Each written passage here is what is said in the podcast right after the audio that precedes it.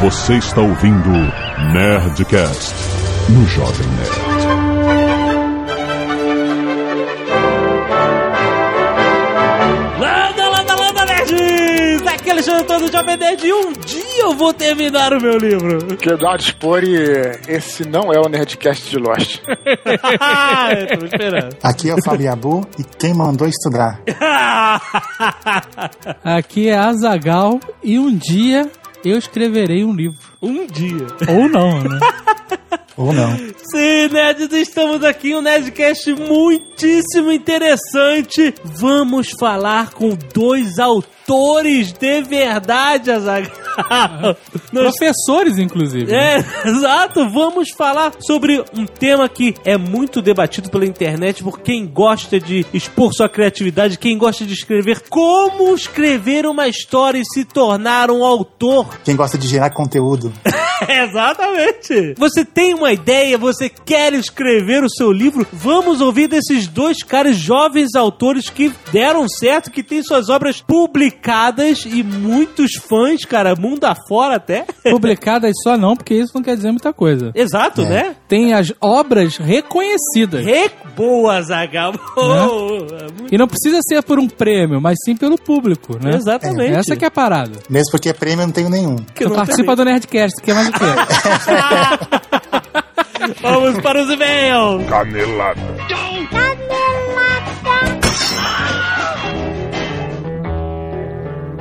Muito bem, Zagal. Vamos para mais uma semana de e-mails. É Canelada Zona Nerdcast. Vamos.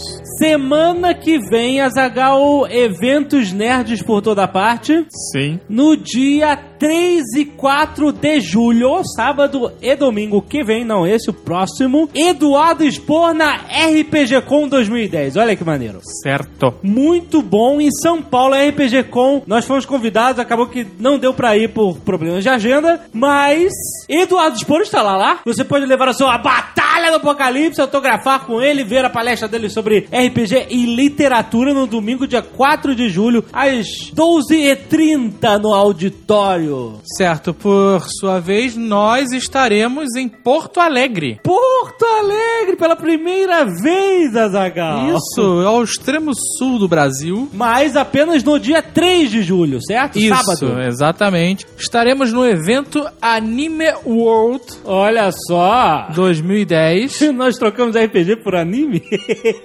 Veja você, né?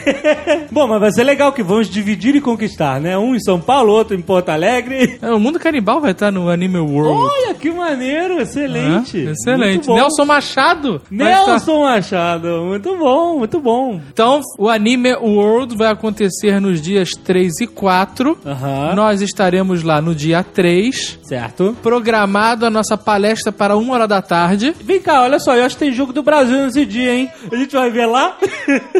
A gente vai ver em algum lugar. olha só que beleza. Maurício Saldanha, vamos ver o jogo? Excelente, uma hora da tarde. Uma hora da tarde é a programação. Aham. É lá em Porto Alegre, então se você é aí do extremo sul do Brasil, Porto Alegre e mediações, apareça por lá, Muito bom. não é? E atenção, Azagal, novidades bombásticas sobre a Batalha do Apocalipse! Porra, Ganhou apocalíptica. porra, a- apocalípticas, né, cara? Não, porra, é com muito orgulho e humildade. Ó. Not. que nós trazemos aqui Eduardo Expor para essa leitura de e-mails. Tô aqui, alô? eu tô aqui, eu tô que nem Fábio Abussa, eu tô com vergonha. Ah, tá bom. Para comunicar oficialmente, nerds, olha essa, que a Batalha do Apocalipse vai estar em todas as livrarias do Brasil. Aê! Muito bem. Depois de muitas negociações, ele está sendo publicado por um selo do Grupo Record. Exatamente. Não é? Explica aí, cara. Conta essa novidade. É, Então, cara, a gente, assim, tudo acho que vem na hora certa, né? Faz a gente, galera, assim, se empolgar, comprar e, e dar o apoio todo que deu na internet, tudo. Isso chamou a atenção de uma editora grande, né, cara? Que acho que aí finalmente a gente conseguiu o contrato que a gente queria e vai ser bem legal, cara. Essa edição que a gente tá fazendo, né? Ela é uma edição agora, Jovem Nerd, para toda a família, Jovem Nerd. Olha aí.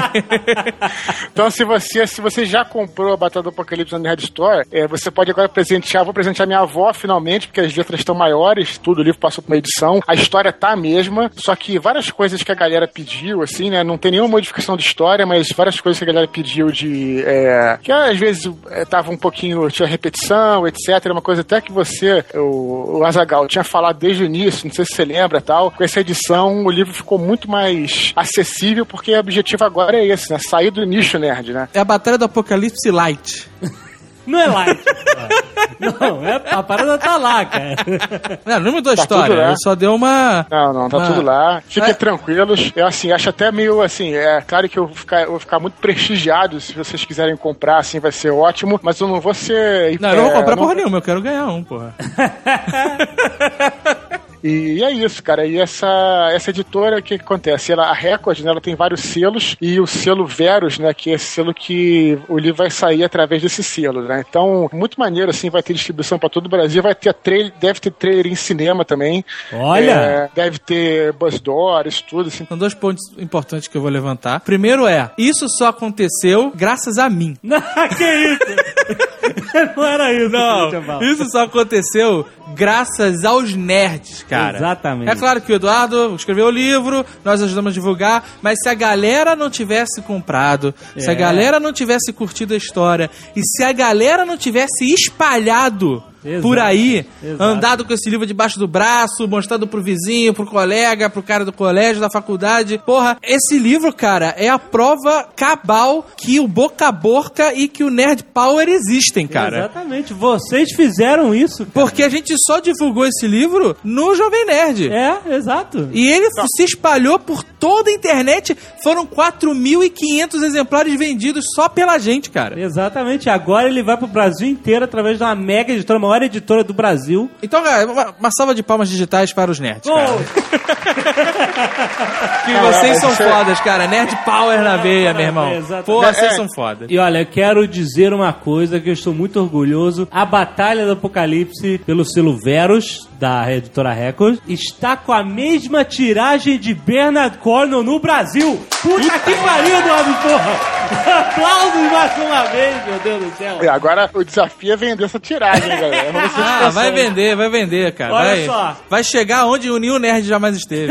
O que, que- o que que acontece agora? Agora tem dois, duas versões do livro no mercado. É, exatamente. E esse é o segundo ponto que eu queria abordar. Se você comprou a versão com a capa do Harold, do Android, aquela capa com os anjos lutando na, com as espadas de fogo e que atrás tem um outro ângulo da cena e tal, você agora é proprietário de uma edição rara de colecionador. É, da Nerd Books. É, porque esse livro não vai mais ser publicado pela Nerd Books. Exato. Agora só pela Record e só com a capa do anjo chorão é, deprimido. Então o que acontece? A gente tem uma tiragem residual, certo? Isso. Quando ela acabar, a gente não pode mais publicar pela Nerd Books, o Batalha do Apocalipse. Isso. Então, o que tiver aqui é a sua edição de colecionador da Nerd Books. Isso, se você não tem, por exemplo, e quer ter, essa é a hora, malandro. Até porque, a- a- como a Record faz bilhões de livros, e- eles vendem mais barato, obviamente, do que a gente, que, pô, somos uma, uma produção independente. Então, assim, ah, ó, pô, tá, da Record tá mais barato. Sim. Se você quiser comprar, você compra a da Record. A nossa é a versão definitiva de colecionador. Garanta a versão de colecionador, garanta a versão da vovó.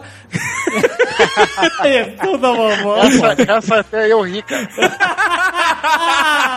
E estamos muito felizes, sem sacanagem. É, a gente sempre divide, né, as nossas conquistas. E quando a gente tá de saco cheio, a gente também divide, né, quando tá puto e tal. e o livro do Eduardo ter saído da- da- das mãos do Nerd Books, da Nerd Story, ter ido pra uma grande editora e ser distribuído no Brasil inteiro. Parada que deixa a gente feliz pra caralho de ver como o nosso trabalho é, repercute, como a repercussão que vocês fazem Exato. torna essas paradas possíveis, cara. Porque Um autor que há cinco anos atrás, dia 5 de 5 de 2005, foi o dia que eu terminei de ler o manuscrito da Batalha do Apocalipse. Eu mandei um e-mail pra ele dizendo que esse livro era foda e que tinha que ser vendido. E um pouco mais de cinco anos depois, a parada já tá numa editora, cara. Porra, é uma parada muito maneira que se realiza só graças à internet, cara. Ah, muito bom, muito bom. Porra, parabéns de novo pra todos os envolvidos. A Batalha do Apocalipse! Muitos e-mails, último Nerdcast, Copa do Mundo ainda rolando, Azagal. Isso e se você está cagando pra Copa do Mundo ou para o que as pessoas têm a dizer sobre o último programa, dê um salto para 19 minutos e 49 segundos. Excelente isso, É, as pessoas gostaram. Não toma, teve quem se incomodava com isso. Tá aí a solução. Você vai, Exato. vai ter que engolir o jabá de qualquer Ah, é, a forma. gente só dá esse é, pulo depois do jabá. Sendo espertinho. Muito bem, muitos e-mails falando que é possível sim, canelada nossa, é possível Brasil e Argentina se encontrarem na final. Toma. O que seria sensacional porque o dia da final da Copa do Mundo é nosso primeiro dia de férias, Azaghal. Olha aí. Vamos ver o jogo em Orlando com JP. Pô, se fosse Brasil e Argentina, ia ser divertido, né? Caraca, hein? JP. olha só que dia divertido que vai ser esse. Eu tô tranquilo porque afinal a Espanha vai estar lá. É, vamos ver esse engradado, porque é que vai tomar. Aham. Rafael Vasconcelos enviou uma notícia da TV britânica que transmite jogos da Copa sem o som das vuvuzelas. Como pode? Pô, tá, não, sem som nenhum, né, cara? Eles botam um, um de torcida no fundo gravado e narram, né? Só Ótimo, né? Ótimo. Mas não é só na Inglaterra que você pode assistir o jogo sem o terror das vuvuzelas. Ah, Marcelo Bergazzi mandou pra gente aparato tecnológico muito útil para esta Copa maldita das vuvuzelas. ah. É o Vuvuzela Sucks. porra é essa? Você tira o som da sua TV Aham. e bota o som ambiente do jogo que você quiser. Olha só. Aí você pode escolher a galera, bateria, apito, xingar o juiz, fazer uh, Oh, muito bom. olé, gol, sabe? É maneiríssimo, cara. É maneiríssimo. Porra, bom, clique aí no link pra você ver. Tô vendo aqui, não tem pra iPhone, deveria ter. Deveria. Mas muito maneiro, cara. Muito maneiro. Bruno Oliveira enviou a possível narração mexicana que JP se referiu. Clique aí pra você ver o vídeo, é sensacional. O JP não estava exagerando nem um pouco, cara. Isso é uma excelente narração de gol. Outros ouvintes enviaram um vídeo do Pânico na TV colocando a faixa Cala a Boca Galval. Ah, é. claro que tinha que ser do pânico. Eu sabia que era. Quando eu vi a faixa, eu falei, caraca, são os caras do Pânico, são muito escrotos. Sensacional, muito E você bom. viu que essa parada tá dando uma mega repercussão, né? Além do Cala a Boca Galvão, porque o técnico da seleção, eu não vou citar nome de ninguém. O técnico da seleção Aham. xingou um jornalista. Isso. Aí o jornalista fez mimimi em rede nacional. Fez mimimi, exatamente. Rede Nacional, que coisa, hein? Aí o povo do Twitter mandou ele calar a boca. Exato. Aí essa grande emissora de TV É. parou de falar o nome do técnico da seleção. Parou de falar o nome, não fala o nome Só mais? chama ele agora por técnico da seleção. Sério? Sério. Cara, que mimimi, hein, cara? Gigantesco. Sensacional. E agora o técnico da seleção Ah. pediu desculpas aos, aos torcedores por ter xingado em Ah, público. Muito bom. Excelente, né, cara? E eu não falo, não chamo mais ninguém pelo nome também. Grande emissora, rede nacional, jornalista, mimimi e técnico da seleção. Tá ótimo. Enquanto isso, enquanto isso, os Estados Unidos descobrem e se diverte com futebol. É, né? Quem diria? Quem ia vibrar mais na Copa dos Estados Unidos, cara? Que loucura. Tem um vídeo muito legal que o Merigo publicou no Brainstorm 9. Aham. Vários trechos de comemorações do último gol que aconteceu lá no último minuto, último segundo, né? Exato. Que classificou os Estados Unidos para as oitavas de final. Pô, e é maneiro ver os caras se empolgando dessa Os caras forma. se cara. empolgaram, né? Com a bola no pé. Gabriel Pereira enviou sua ilustração de Balrog contra Gandalf. Nada a ver com nenhum assunto que tá rolando, mas tá lá a ilustração, é muito bonita. Parabéns pra você. É? Priscila Tramontano, do Pink Vader, enviou a família Jovem Nerd Chic Simpsons Muito bom, Ficou, ficou ótimo. Fica Inclusive, aí. a gente aproveita aqui para fazer um jabá. Compre camisas Nerd Store. É claro. Camisa Lost, o melhores momentos. Camisa Nerd Power. Camisa Bozo Vai Malhado. Tá saindo pelo ladrão. E pra finalizar, muitos nerds enviaram. Pra finalizar só essa parte, que a gente vai ler e-mails, calma. Muitos nerds enviaram, que agora quem tá aqui tá querendo ouvir isso. Não tá É preocupado, mas já não Se você está aqui, E você, é, diferente. É, você é, é escolhido. Eu vou até contar segredos aqui outros. depois. Boa! Né? Pro cara que pulou se sentir um merda. A gente dá a opção do cara pular e aí a gente começa a contar segredos aqui nesse É. Muitos nerds enviaram a música que deveria ser o tema do Nerd Tour de New York. Olha só, é uma versão Star Wars de New York. Mas você sabe que, a- na verdade, essa musiquinha da Alicia Keys aí é legalzinha, mas essa não é o tema oficial, nem essa versão Star Wars, né? Não, qual é o tema oficial? Ah, Sinatra. Ah, vai. Old school. É claro, porra. Ou você acha que eu vou chegar dançando em Nova York? Vou chegar ao melhor estilo Sinatra, né, cara? Excelente, é, com certeza. Primeiro e-mail, Maurícios Vicentim, sem idade sem cidade. Faltaram mais pérolas do Silvio Luiz. Olha, nosso querido Silvio Luiz, que são Olho no Lance. Olho no lance. Olho no lance, pimba na gorduchinha, balançou o capim no fundo do gol, rola a pelota, aonde a coruja dorme, acerta o seu daí que eu arredondo o meu daqui. Pelas barbas do profeta. Muito bom, cara. No pau, pelo amor dos meus filhinhos, e foi, foi, foi, foi, foi, foi ele! Esse é o grande Silvio Luiz, que é com tantas frases marcantes, cara, muito mais legais. Não é? E não tá nessa Copa, né? Daniel Faleiro, sem idade, sociólogo. Sociólogo. Sociólogo. Tá ótimo. Né? Rio de Janeiro. Nossa, sociólogo do Rio de Janeiro. Já sacou, né? que? Abraça a lagoa, Do Viva faz passeaça pela paz, adora um Tom Jobim. Jovem Nerd tem realmente um toque de merdas. Que isso? É o que ele diz aqui. No Nerdcast Dia dos Namorados, falou da Costa do Marfim. E o Drogba se lesionou. Neste último Nerdcast sobre Copa do Mundo, falou que ia torcer para a Alemanha. E veja no que deu. Eu não falei que ia torcer pra Alemanha, torce pro Brasil. Disse que achava que ia dar Alemanha. Torça para a Argentina, pelo amor de Deus, que vai dar certo, cara. Tá ótimo. é. Eu estou feliz com o resultado da Espanha e hoje tem mais, né? Sexta-feira. Vou estar no meio de uma palestra completamente desatento. Eu sou xo- xoxomídia. Xoxomídia. Estarei lá no streaming. Caio, 20 anos, designer gráfico São Paulo. Caro Jovem Nerd, após acabar de escutar o Nerdcast 214 sobre Copa do Mundo, percebi que existe uma lacuna na sua formação. Você nunca ficou bêbado. Nunca- De fato. Gostaria de aproveitar a aposta que o Tucano e a Zagal fizeram na tentativa de te descabaçar no mundo etílico e lançar a campanha Beba Jovem Nerd. Para que você se sinta confortável nesses primeiros passos rumo à perdição, achei que seria legal se seus maiores ídolos te dessem uma força. Neste e-mail, Darth Vader e outros virão. Vamos ver, o que, que ele mandou aqui? Beba Jovem Nerd. Olha só que gracinha. Ficou maneiro.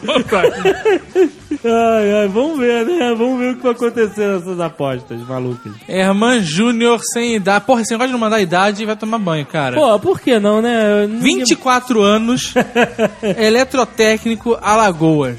Sou de Alagoas, tenho 24 anos e estou muito indeciso. Não é isso.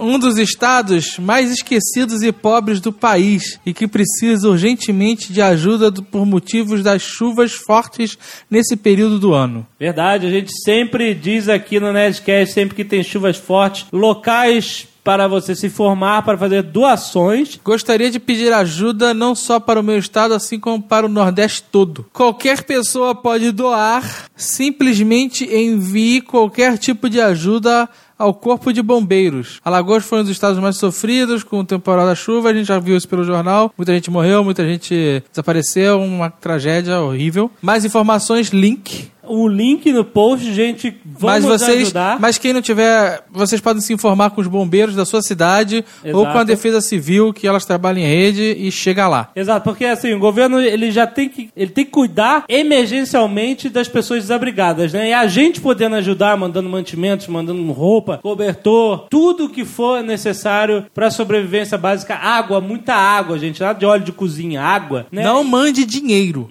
não, não, Sério. dinheiro não. Não mande dinheiro, mande paradas que vão ser úteis para as pessoas que estão sofrendo. Exatamente. Né, então, clique aí no link. Se informe e ajude. Exatamente. Nerd Power!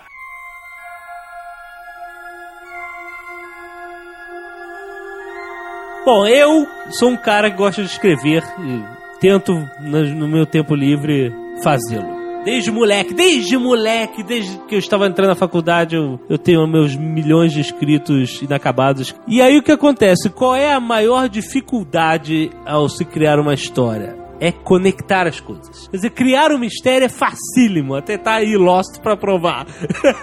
Dar solução às coisas, cara, isso é um ofício para mestres. Aí que tá o problema. Aí que tá o Exato. problema. Eu costumo falar, né, gente, eu nem vou falar disso muito agora aqui pra nego, que o nego tá meio exaurido dessa parada, mas quando eu falo da jornada do herói, por exemplo, o que eu quero dizer é o seguinte, que eu quero, que eu quero falar, o que eu falo isso no curso, né, cara, é que assim, a jornada, a fórmula, ela não faz nada, cara. Ela não faz nada. Quem faz é você. Quem faz é o artista. Aham. Então, assim, não adianta, assim, é porque as pessoas até veem, assim, os filmes que tem a jornada e acham que a parada, assim, é horrível, né? Porque tem a jornada. Não tem nada a ver. Você pode, com a jornada, com essas fórmulas, fazer filmes e livros memoráveis, né? Como Star Wars, como o caso de Matrix, como pode fazer umas coisas horríveis, né? Então, quem vai fazer a tua história é você, cara. Não tem jeito, né? O, o professor ou o teu professor de roteiro pode te ensinar alguns caminhos, mas é você que vai escolher. O, vai, é- é- o difícil é isso que tu falou, né?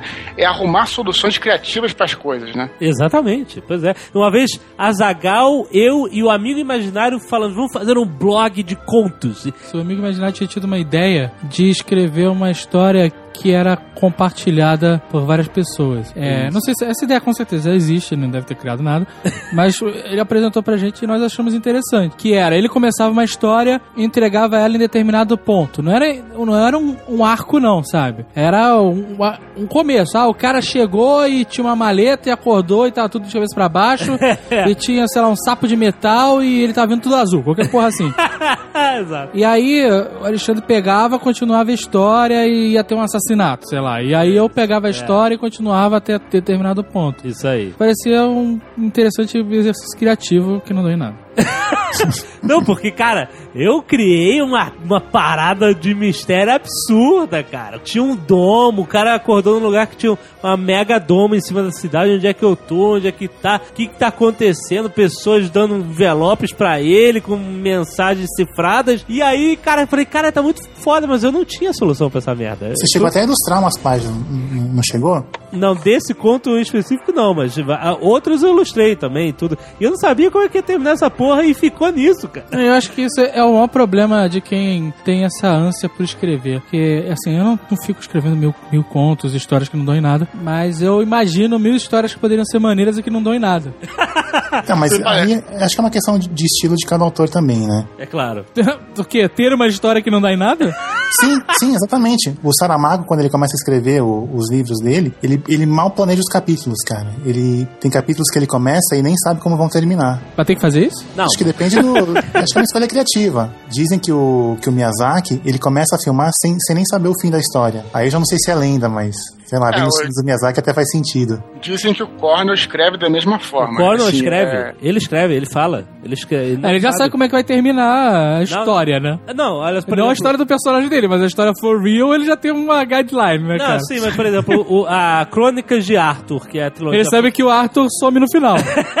Você vai pra Avalon e tal. Mas ele escreveu sem saber. Ele falou, escrevi sem ter noção pra onde tava indo. E você nota isso em certas subtramas que ele cria da história lá e tal. Ele bota um Tristão e Isolda no meio da coisa, que não dão em nada, sabe? Você, ah, resolveu isso, ok, acabou, ninguém se fala mais nisso, vamos seguir a história Mas isso, pra outro no caso rumo. dele, na minha opinião, não prejudica o todo. Até porque, com certeza, Zagal, ele escreveu a história, depois ele pegou o livro e reescreveu tudo, né, cara? Então, assim, é, tem isso. Não, e assim, como qualquer história, assim, né? O estilo do Cornell de escrever é bem realista, né? As coisas acontecem como na vida real, né? Assim, muitos dramas e tal. Claro que tem toda uma parada, mas. Não É... tem um destino, uma coisa É. assim, toda. Uma profecia. E o que acontece? Essa, no no caso do Corno, essas histórias paralelas, assim, todo mundo tem histórias paralelas que vão e que, né, que não fazem parte da linha principal da sua vida, né? Isso. Uhum. Que, que- então isso, ah, beleza, uma coisa que aconteceu. O problema é sua vida só ser cheia de histórias que aconteceram, né, cara? É, Exato. olha, assim, eu vou te dizer o seguinte: acho que cada um tem o seu processo criativo e cada um. A gente tem que respeitar isso, né? Mas, assim, eu particularmente não faço isso, né? Não, não escrevo sem saber onde vai terminar. E não aconselho ninguém que,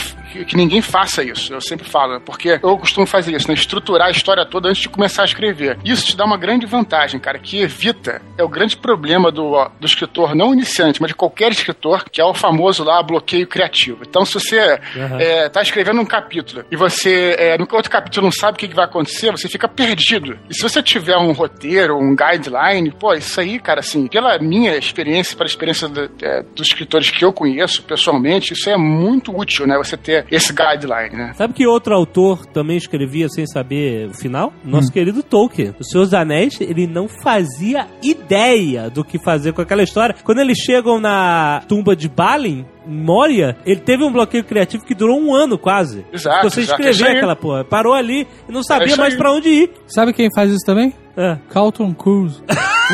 é, total. Produtores de Lost. Lindelof. Exato. Eles fazem isso. Não fazem ideia de como vai ser o final. Tô escrevendo.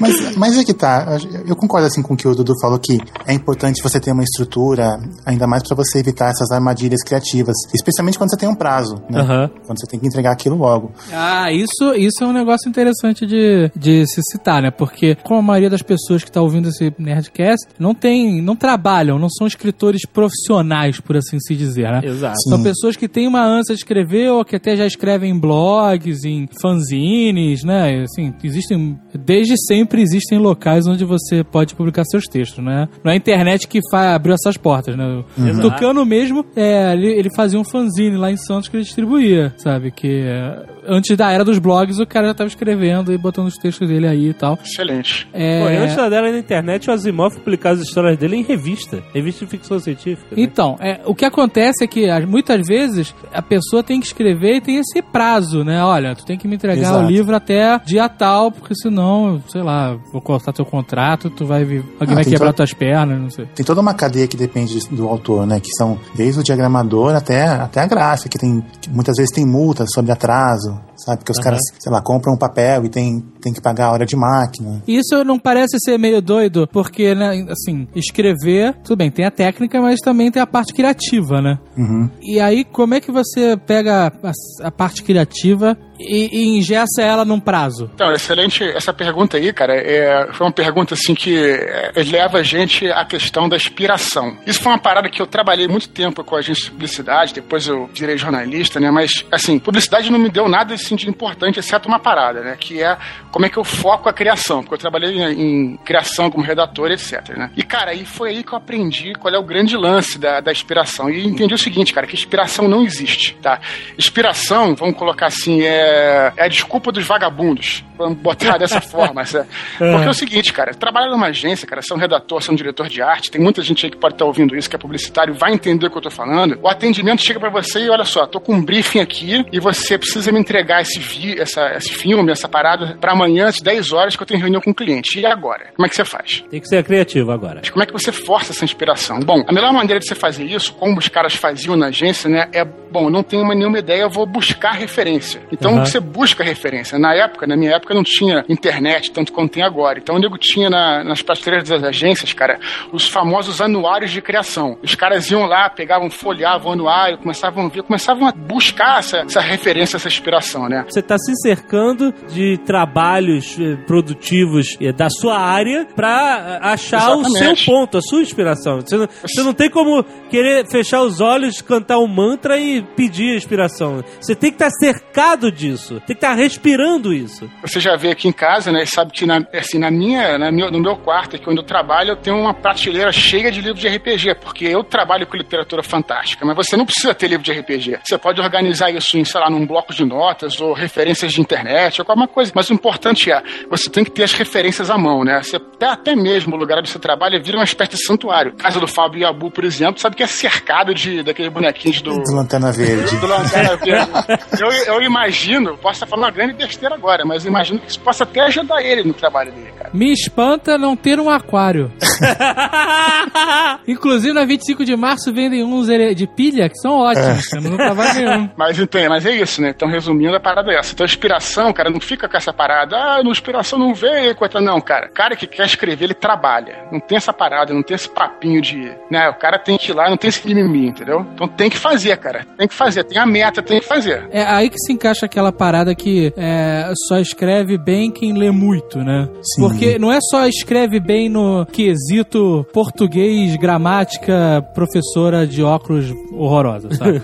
escreve bem no sentido de ter mui- absorvido muita coisa, muita informação. Referência. E pode usar essa, referência no, no seu conto, na sua história, o que seja, né? É, uma, uma coisa é você saber escrever certo, outra coisa é você saber escrever com coerência. Saber descrever uma cena, uma pessoa que não- de uma forma não óbvia, de uma forma que economize palavras. Um, um- um tio meu, que é autor, também ele falou assim: olha, escrever bem é você falar mais com menos palavras. Mas essa parada de, de ler bastante, né, cara? Eu acho assim, isso não é exatamente um, um mito, né? Eu acho que você tem que ler mesmo, né? Eu acho que você tem que absorver a maior quantidade de informação possível. É por isso que a faculdade me ensinou muito, né? Porque eu fiz uma faculdade que era puramente teórica, mas aquilo me ajudou a absorver um monte de informação sobre arte, antropologia, cultura em geral. Mas eu acho assim, que você tem que ler, cara, essa parada que os pais falam, né? Leia tudo, leia tudo, os professores falam. Que você tem que ler tudo aquilo que te interessa, cara. Porque uma coisa leva a outra, entendeu? Uma parada leva a outra. Então, você não precisa ler, sei lá, se você não gosta, sei lá, de, de literatura brasileira, se você não gosta de literatura de fantasia, não se preocupa, cara. Lê aquilo que você gosta, que você vai ler com gosto, e aquilo você vai, você vai absorver melhor aquela informação pra você poder usar ela depois, sabe? Então, tem muita gente que fica querendo ler tudo pra dizer que sabe intelectual. Eu acho uma babaquice do caramba isso, né? Falar nisso, eu tive uma ideia pra um site. Isso aqui é até off-topic. Olha só que ideia foda. Fazer um site. Eu posso até. Eu vou chamar vocês dois de sócios já agora. Vamos lá. Fazer um site Cadê o dinheiro? com resumos de livros para as pessoas que querem pagar de intelectuais. Puta, Cara- eu acho que já tem, hein? Ah, não. Caralho, Eu não se pode ter uma tem. ideia genial, cara. O cara sempre quis falar, quer sempre quis citar Dostoiévski. Aham. Sempre que o cara vai no site, lê lá Dostoiévski, tem lá um resumo, palavras-chave e um plot e frases marcantes pra você pagar de intelectual. Caraca, Aliás, ó, resumosdelivros.com.br A sua fonte de resumos para os mais diversos livros nacionais e internacionais. Ah, mas, mas não é isso que eu proponho. O que eu proponho não é só um resumo do livro. Vai ter resumo, nomes, chaves e frases que vão deixar você com cara de que realmente leu. Pra pagar de intelectual. Sabe? Falar uma frase marcante do livro, sabe? Tá lá, o resumo de Cornell tá lá. Vida é inexorável, destino é inexorável. Pô, o cara leu Cornell mesmo, sabe? Deixa eu pegar aqui o primo Basílio.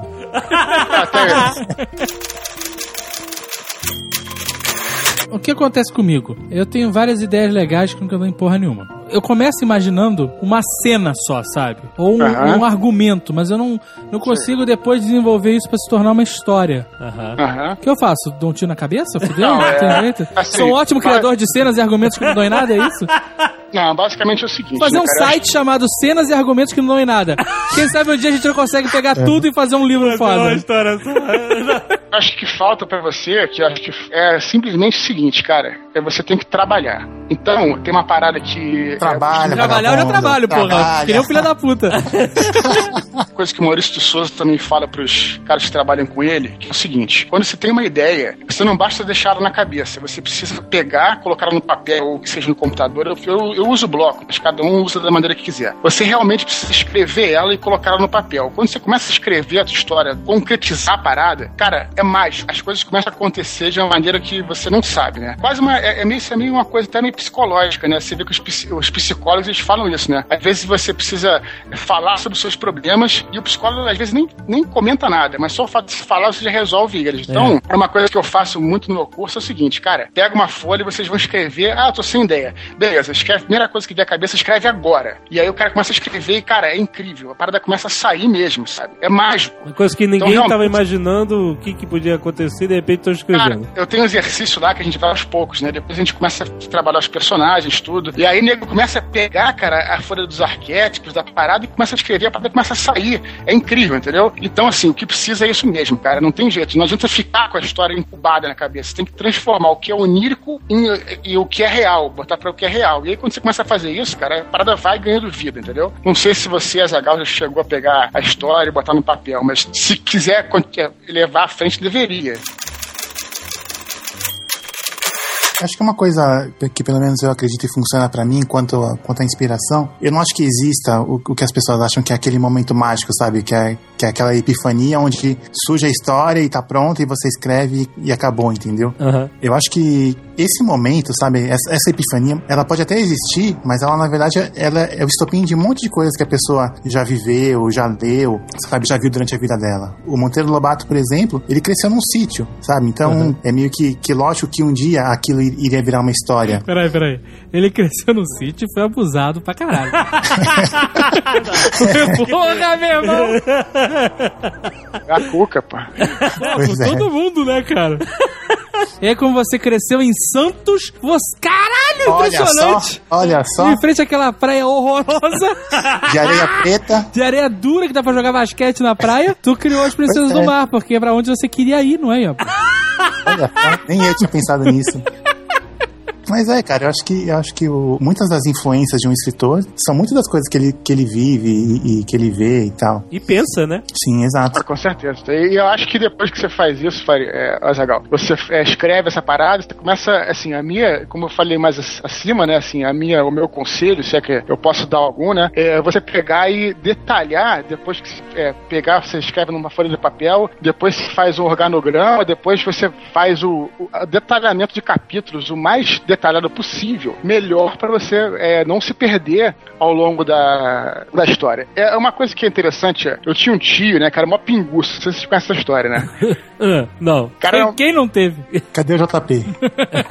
cara, cara, cara é um pingução brabo, né, cara? Então o cara entrou lá pra. Ih, fazia merda pra caramba. Aí entrou naquele. Alcoólicos Anônimos, né, cara? Aí parou de beber, sabe? Foi tranquilo e tal. Já tem alguns anos. E sempre que a gente conversa com ele, ele fala, até de forma bem humorada, fala sobre os, al- os Alcoólicos Anônimos, o AA. E ele fala uma parada que não sei se vocês conhecem, uma meta que tem no, no AA, que é o seguinte: você não tem que pensar assim, eu vou ficar 10 anos sem beber, eu nunca mais vou beber. Aham. Sabe como é que eles pensam? Vocês sabem como é que eles pensam? Sei, só por hoje. E- Eles pensam mais um dia. Mais um dia. Então, então, uma dica que eu acho maneira, cara, assim, é você trabalhar com pequenas metas. Então, assim, por exemplo, você quer escrever um livro de 500 páginas. Imagina se eu chegasse e falar, pô, eu vou escrever um livro de 500 páginas. Caramba, tipo, peraí, né, cara, eu nunca vou acabar isso. Mas não, você tem que, bom, agora, assim, o meu objetivo é terminar esse brainstorm. O meu objetivo é terminar essa, sei lá, essa parada, ou esse capítulo, ou essa parte, e daí vai, entendeu? Você trabalhar com metas alcançáveis. No meu caso em especial, cara, para mim foi bem tranquilo, porque eu, eu escrevi, eu cheguei ao ponto de escrever a Batalha do Apocalipse em roteiro de cinema. Quem conhece roteiro de cinema sabe que é, é muito mais é, rápido e simples. Você praticamente tem os diálogos e as descri- descrições são pequenas. Exato. Então, quando eu peguei aquilo, eu tinha é, uma ideia do que eu ia, ia ter e falei, olha só, tranquilo agora, só vou precisar pegar aumentar as inscrições. Pô, engano meu, na verdade, esse roteiro não tinha nenhum dos flashbacks, pra vocês terem uma ideia, né? A história foi toda alterada,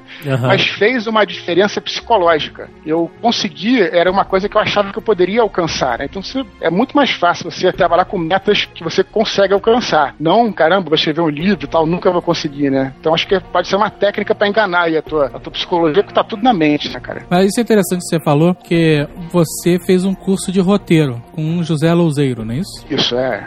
Exatamente. E esse curso te ajudou pra caralho ou não? Cara, ajudou no sentido de. Não, não ajudou muito, né? Ajudou no sentido de me ajudar a escrever esse roteiro, né? Porque foi um laboratório pro roteiro. Então eu escrevia tal. Uma coisa que peguei do curso, que foi muito interessante, que ele falava muito, né, cara? É sobre os personagens. E que isso é bacana também. Que tirando novela da Globo, né, que tem muito personagem, assim, o ideal é que você trabalhe assim com. É, se foque em poucos personagens. Ele falava que ah, é muito fácil você fazer uma uma, uma, história com 10, 20 personagens, né? Mas é um desafio você fazer com 4, 5, ou no máximo 6 personagens. E, e esse, é o ideal, porque você, quando você faz isso, você consegue dar profundidade a eles. Yeah. Mesmo, mesmo numa, numa, numa saga que tem, tem vários personagens, tudo, você se foca é, em alguns principais e tem lá os periféricos, ok? Tem mil personagens periféricos, mas os protagonistas é bom ter um, dois, três, no máximo quatro por aí, sabe? É, a história, a história se torna mais, mais sustância, mais crível, né? Os personagens têm mais vida porque você concentra tudo ali.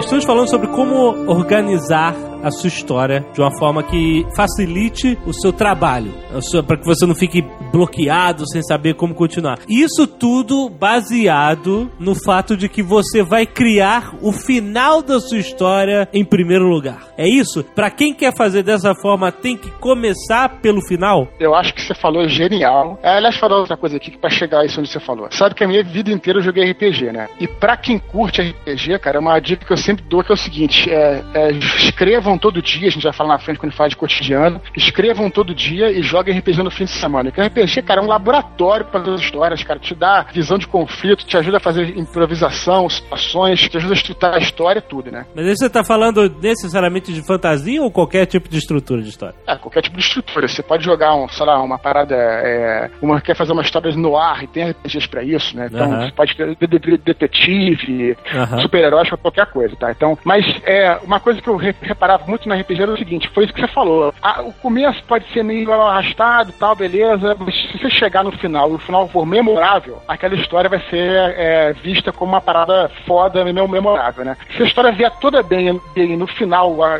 descacetar tudo, e o cara vai falar, não, o livro, o filme é, é péssimo, uma bosta, não entendi o que que aconteceu, né? Então, então é isso aí que você falou mesmo, eu concordo. Yabu. Eu esqueci o que você falou. Você pode falar de novo? tá longe, Yabu. Facilita ah, começar pelo final da história, é isso? Pra mim, necessariamente não. Eu, eu não. Eu tento não escrever muita história em, em função dessa ou daquela parte, sabe? Tem vezes que eu começo uma história sem saber como ela vai terminar, tem vezes que eu começo do meio, tem vezes que eu começo do fim, sabe? Especialmente quando, quando é pra TV, quando é uma coisa assim mais curta, que, que tem.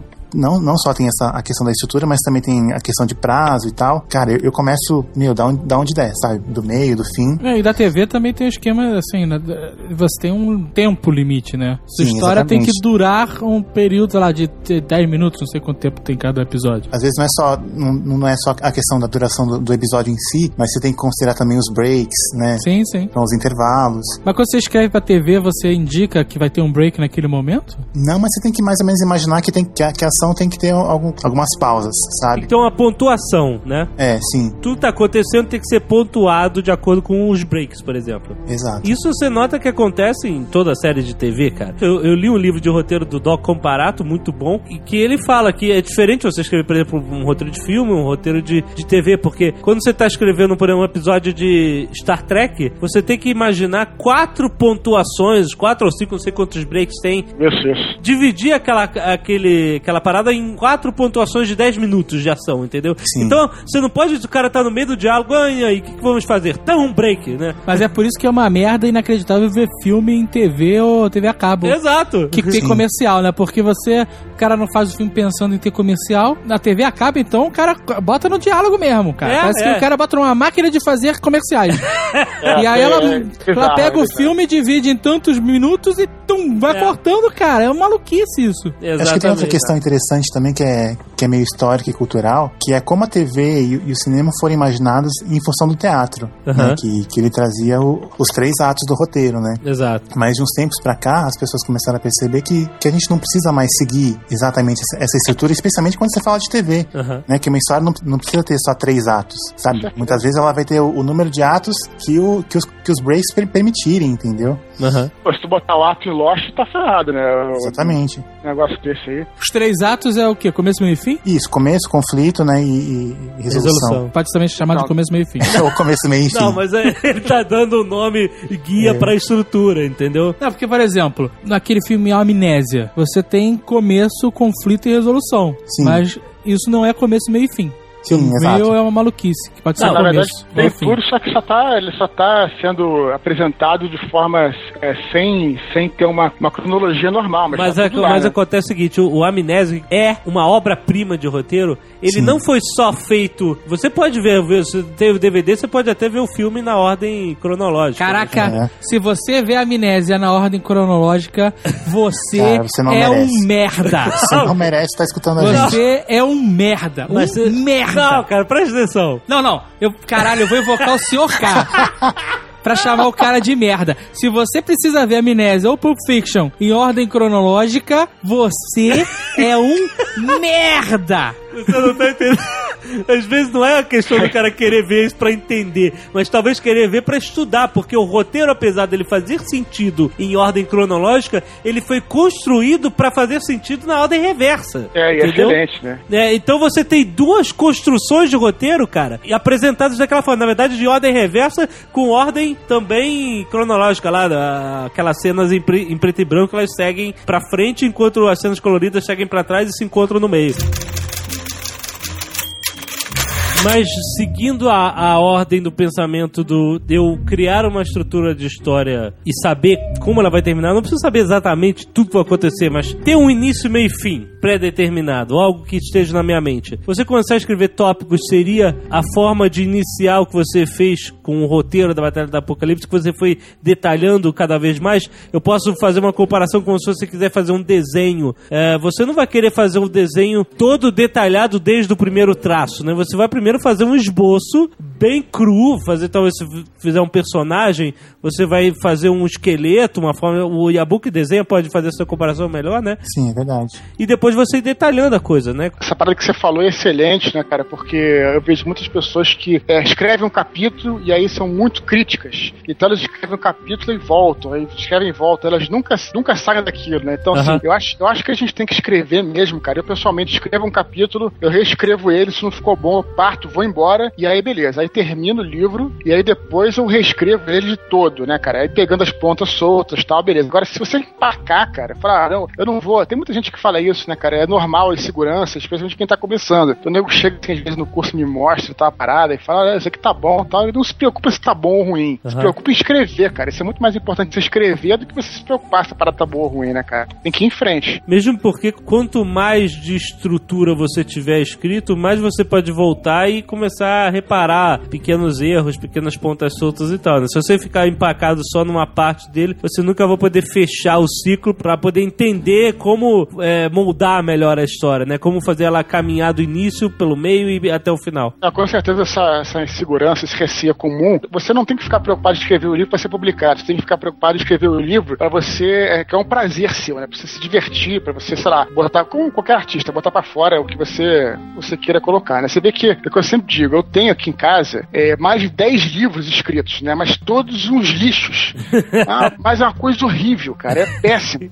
É muito ruim. Né? Essa primeira história que eu escrevi era. é, re- eu tava re- reescrevendo a história do ET, que eu fui ver no cinema, achei maneiro, mas é hor- horroroso, né, cara? Então a parada é a seguinte, mas o que que me ajudou? Se eu ficasse pensando, ah, a história tá horrível tal, vou voltar a ela, não, eu escrevia, terminava a história, e tudo aquilo me ajudou ao seguinte, cara, você, como um médico, você não sai da faculdade operando. Você tem que fazer anos de residência. Então, você não chega, você não acha que vai primeiro, a não ser que você seja um gênio, teu primeiro livro vai ser publicado, vai ganhar milhões, né? Pode ser, mas se você for um gênio, eu não sou gênio e a maioria da galera não é. Então, assim, é o que eu falo, escreva mesmo, não se preocupa se tá bom ou ruim, você tem que escrever teu livro até o final, se tiver horrível, tudo bem, se tiver bom, tudo bem também, né? Eu, Se tiver horrível, você pode ter a chance de reescrevê-lo, ou se tiver horrível mesmo, você pelo menos passou pela experiência de escrever essa Exato, história, é eu tô e a dizendo. próxima vai ser melhor, né? é Na verdade, eu isso acho que eu eu acho que tem boa chance do seu texto ser horrível no- na primeira versão. Sim, claro, sempre. E eu acho que é ótimo que ele seja horrível. Porque a- o- quanto pior ele for, melhor você vai conseguir ver os seus defeitos, sabe? Onde a história tá funcionando, onde não tá. Tem alguns livros meus, os mais longos, tem, tem um pouco mais de 100 páginas. Tem alguns mais curtos, que tem 32 com, com ilustrações. Mas mesmo esses mais curtos, eu reescrevo de 5 a 7 vezes cada um. E vai pra editora e volta, e, e- e volta com comentário, passa por pela mão de várias pessoas, sabe? Isso em, em qualquer ponto da produção, desde, desde o meu primeiro livro até, até o meu último, sabe? Aham. A maioria dos escritores profissionais falam isso, que escreve e reescreve os livros várias vezes, né, cara? Isso aí é o que a gente tá falando, é você trabalhar, é você ser um escritor profissional. Então você vai ter que trabalhar mesmo, ter que fazer, botar a mão na massa, né, cara? Então não adianta você querer escrever uma história, ah, escrever uma história tem 100 páginas e tal, mandei pra editora, a editora não quis publicar, nunca mais vou escrever e tal. Isso não existe, cara. O primeiro livro que eu escrevi, livro mesmo, cara, para tão ruim, cara, mas tão ruim. Chamava-se Cavaleiros do Apocalipse. Olha só! A parada era terrível, meu irmão. É, a parada era assim, a parada que era depois do apocalipse, de explodido uma bomba, e no final, a luta final era é, naves espaciais contra um dragão. Olha que coisa bizarra. Quer dizer, mas que que. Mas olha só, mas deixa eu te fazer vocês entenderem. O que, que era isso? Isso aí era, era o recorte de várias experiências, várias referências tal, que eu não sabia transformar elas, é, dar uma vida, é, uma marca minha pra elas, né, cara? Então eu recortava, botei Star Wars, botava Dungeons and Dragons, um lixo. Mas Aham. pelo menos me ajudou a aprender alguma coisa com aquilo, né, cara? Não, e na época você devia achar genial, né? Ah, eu já achava horrível mesmo. Falando um pouco dessa, dessa parte de, de você reescrever o livro, né? Eu, por exemplo, quando eu levei o meu, o meu primeiro livro para Marcelo Duarte, que foi o editor que finalmente aceitou me publicar, e Aham. isso ele já foi o, o- o sétimo ou o oitavo a, a ver uma- o meu material, e eu apresentei o livro para ele, ele falou: Olha só, Fábio, eu gostei do seu livro, eu acho que ele vai, vai vender bem, vai ser um sucesso, porque seus desenhos são muito legais, mas a história não tá tão legal assim. Olha só. Seguinte, se você quiser, eu publico como tá mesmo e vai vender, nós vamos ganhar dinheiro. Se não, você volta pra casa e, tipo, reescreve e vem falar comigo depois. Eu resolvi pegar o texto, retrabalhar ele. Eu fiquei quase dois anos trabalhando no primeiro livro das Princesas do Mar, né? Até que finalmente, de- depois de várias outras indas e vindas, a gente achou que o texto estava num, num ponto legal. Mas o que, que tinha de ruim? Não, não eram pontos específicos onde o, o texto estava ruim. Eu acho que uma história, ela tem que. tem, tem um certo nível nela que é, que é meio invisível, sabe? Aham. Que é, que é meio de feeling, entendeu? Por exemplo, tem um livro que. Eu acho esse, esse livro um saco, mas ao mesmo tempo eu adoro, que é O Velho e o Mar, do Hemingway, sabe? Vocês já leram? Não, mas eu ainda vou achar um site que faça um resumo ótimo. Cara, o livro é insuportável, mas. Tipo, não dá pra parar de ler, entendeu? É, cara, como assim? Você tá em conflito, foda. Sim, exatamente. Se você tentar aplicar qualquer, qualquer tipo de regra de, de literatura, qualquer coisa assim, pra analisar o livro, você não consegue, porque é praticamente um, um, um diálogo só entre dois personagens que se arrasta pelo livro inteiro, de um velho chato pra caramba, tipo, que tá atrás de um peixe.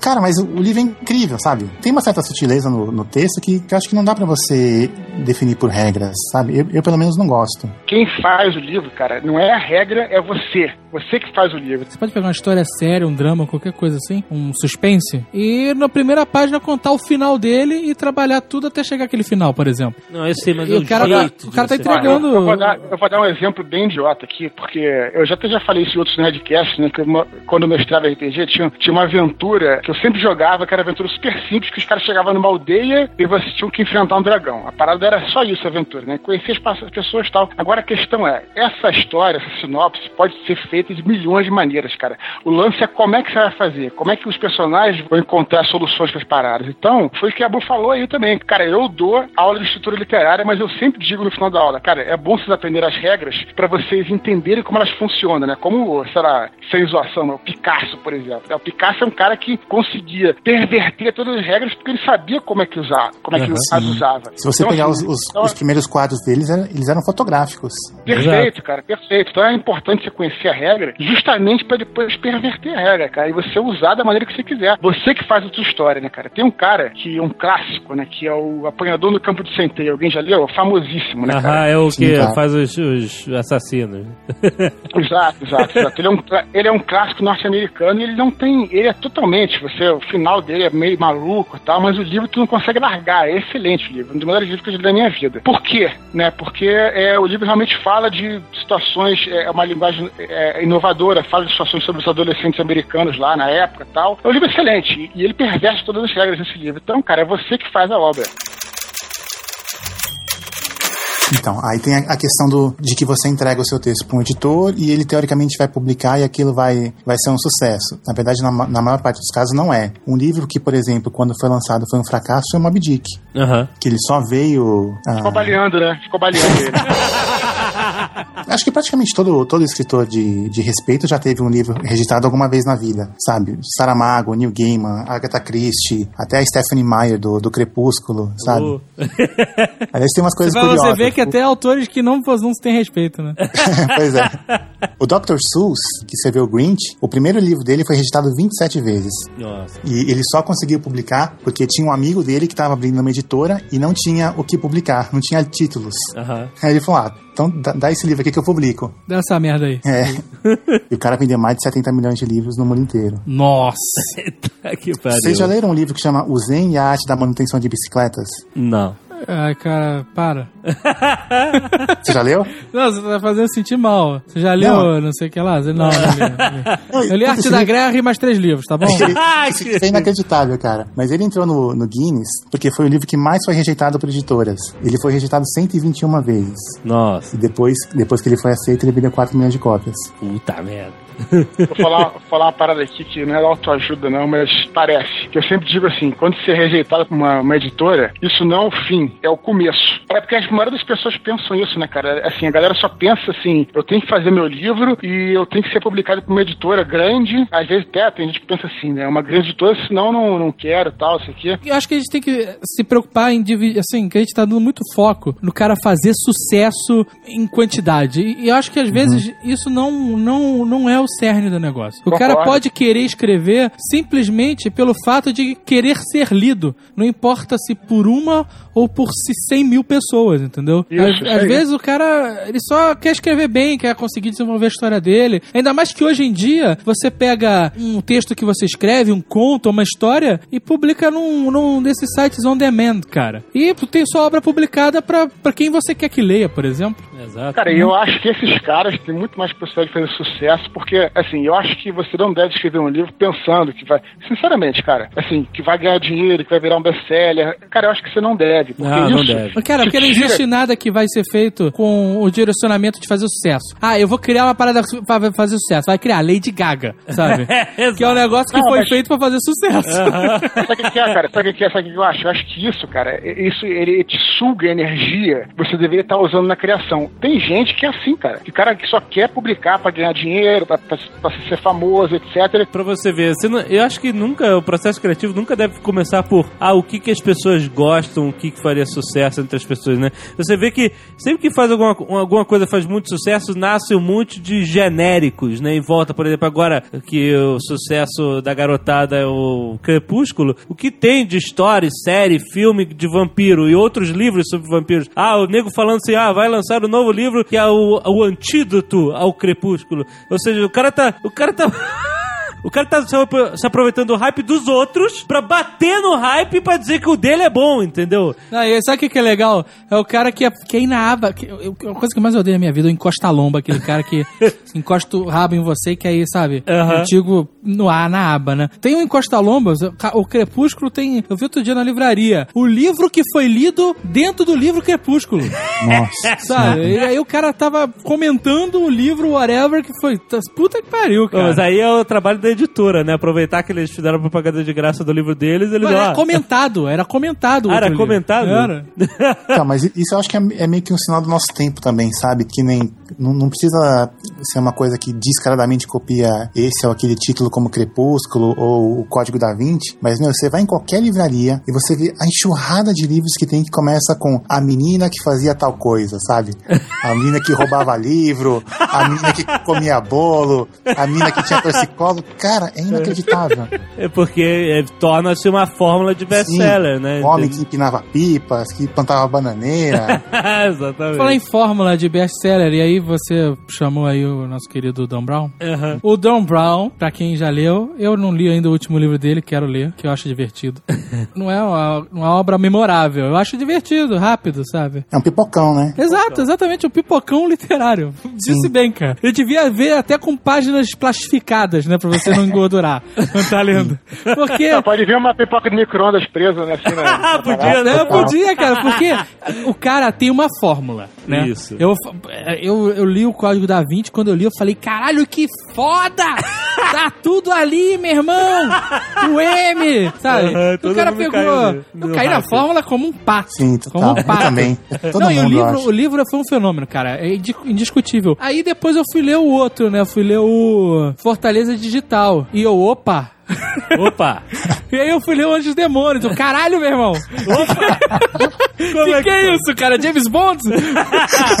A mesma Acontece fórmula. a mesma coisa em todos os livros, sabe? E, Exatamente. é, assim, o cara criou uma fórmula de ganhar dinheiro, né? Não, não de escrever. Talvez o primeiro ele tenha gostado muito de fazer, mas os outros eles só tá, né? Mas o primeiro Replicando. foi a o Fortaleza Digital, na verdade, né? Foi, foi. Mas, pô, o Fortaleza Digital, sabe o que que ele parece pra mim? É. Ele parece um rascunho, sabe? Aham. No, no Anjos e Demônios, ele parece estar se aprimorando, e aí no Código da Vinci ele descobriu a fórmula perfeita, tanto que foi o que fez mais sucesso. É, mas no Código da Vinci ele mexeu com um negócio que é o que chama muita atenção, a conspiração e algo que tava na cara de todo mundo e ninguém viu. né? É, isso que é a loucura, porque ele fala. E no, no livro que eu li, ó, depois veio versões encadernadas, ilustradas e tudo mais. Na versão que eu li, não tinha nenhuma imagem, né? Era só um livro de texto. E aí eu, porra, caralho, vou na internet. Ia lá procurava a porra do, do, do- da Santa Ceia. Puta que pariu, tá ali o Olha o M. Ali, olha o M ali. E aquela mão, aquela mão no pescoço. Eu, que porra é É essa, uma cara? mulher, é uma mulher.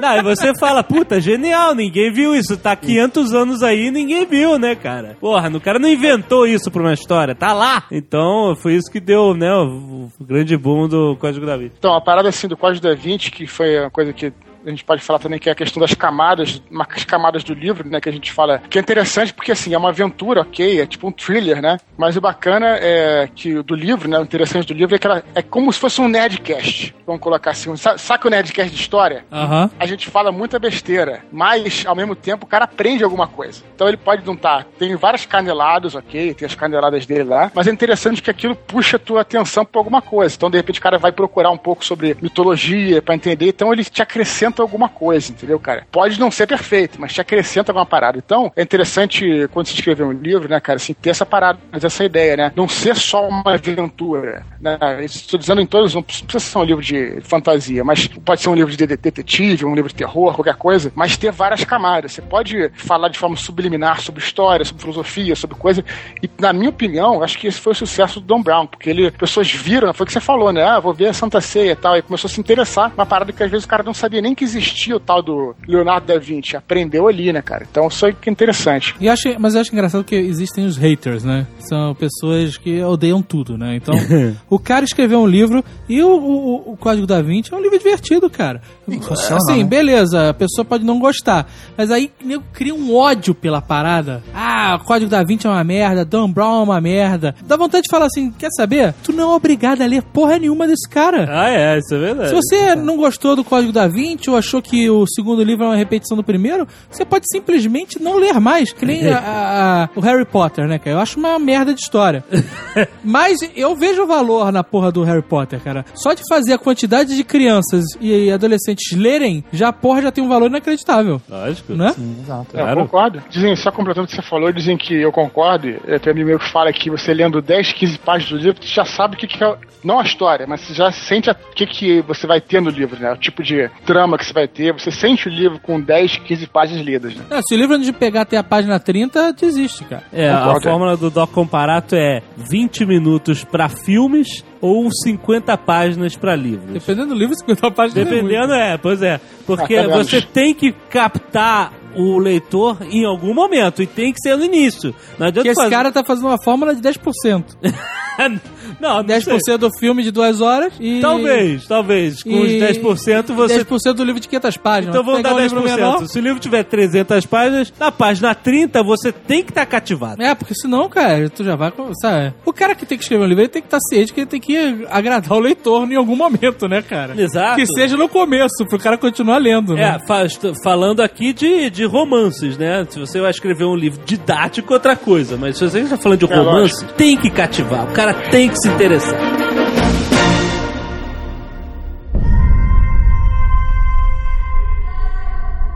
Eu acho muito interessante a gente falar um pouco sobre a estrutura da história, coisas que às vezes as pessoas fazem sem, sem saber que estão fazendo, mas existem termos. Por exemplo, algo que está definido desde a antiguidade, que são os três pilares fundamentais da retórica, que é o logos, pathos e o ethos.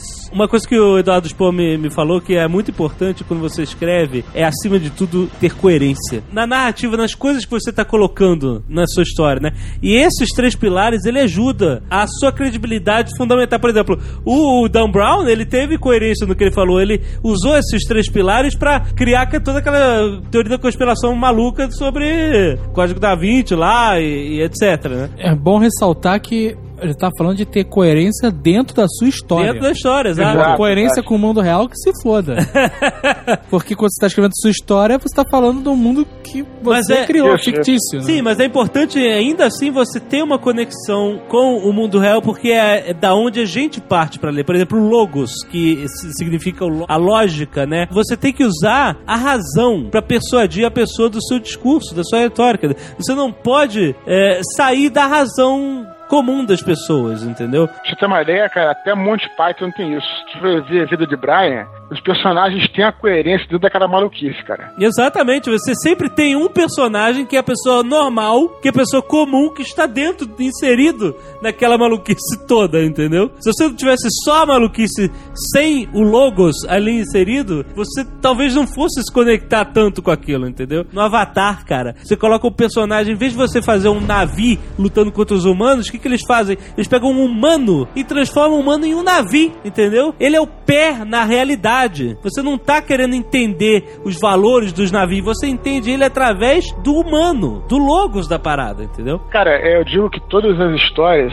elas na verdade são sobre os grandes, as grandes questões humanas, né? Um exemplo disso, mesmo quando você não fala de humano, Aham. o melhor exemplo disso é o próprio Isaac Asimov, que ele usa os robôs pra falar sobre os grandes conflitos internos dos seres humanos, né? Exato. Porra, é perfeito, né, cara? É sobre isso, né, cara? As grandes histórias. O pathos é, é o apelo emocional, por exemplo, né? Você vai trabalhar com a emoção dos humanos. Por exemplo, no Avatar você vê, cara, isso bem trabalhado quando ah, você vê os humanos evil destruindo a árvore dos pacíficos navios, etc. E às vezes ele tá trabalhando o seu emocional pra você ficar, vou ficar com raiva desses caras. Esses caras são os filhos da puta. Olha só que injustiça o que eles fizeram, entendeu? E o ethos, a credibilidade ética, é o que faz você acreditar na oratória do personagem. Por exemplo, o Jack Bauer. Ele é um cara que improvisa e faz tudo fora das regras, né? O Jack Bauer tá sempre tendo que sujar as mãos pra criar resultados. Mas ele nunca Nunca, em todas as temporadas de 24 horas, matou uma pessoa inocente, entendeu? Ah, uma coisa é o cara chegar, o policial, eu vou te ajudar, e o cara vai lá, ajuda o Jack Bauer e acaba morrendo, toma um tiro na cabeça. Mas o Jack Bauer nunca chegou assim, olha, infelizmente, tu vai ter que morrer contra... Ele já até matou um cara, mas que era um personagem bom, mas o personagem bom estava preparado pra morrer, né? Mas ele falou, ah, pode, pode eu, eu morro por essa causa. Mas ele nunca chegou e, porra, deu um tiroteio, um tiro dele saiu e matou um bebê na rua. Se isso acontecesse, você ia imediatamente não acreditar mais naquele personagem como um herói, entendeu? Então, o ethos é o que prende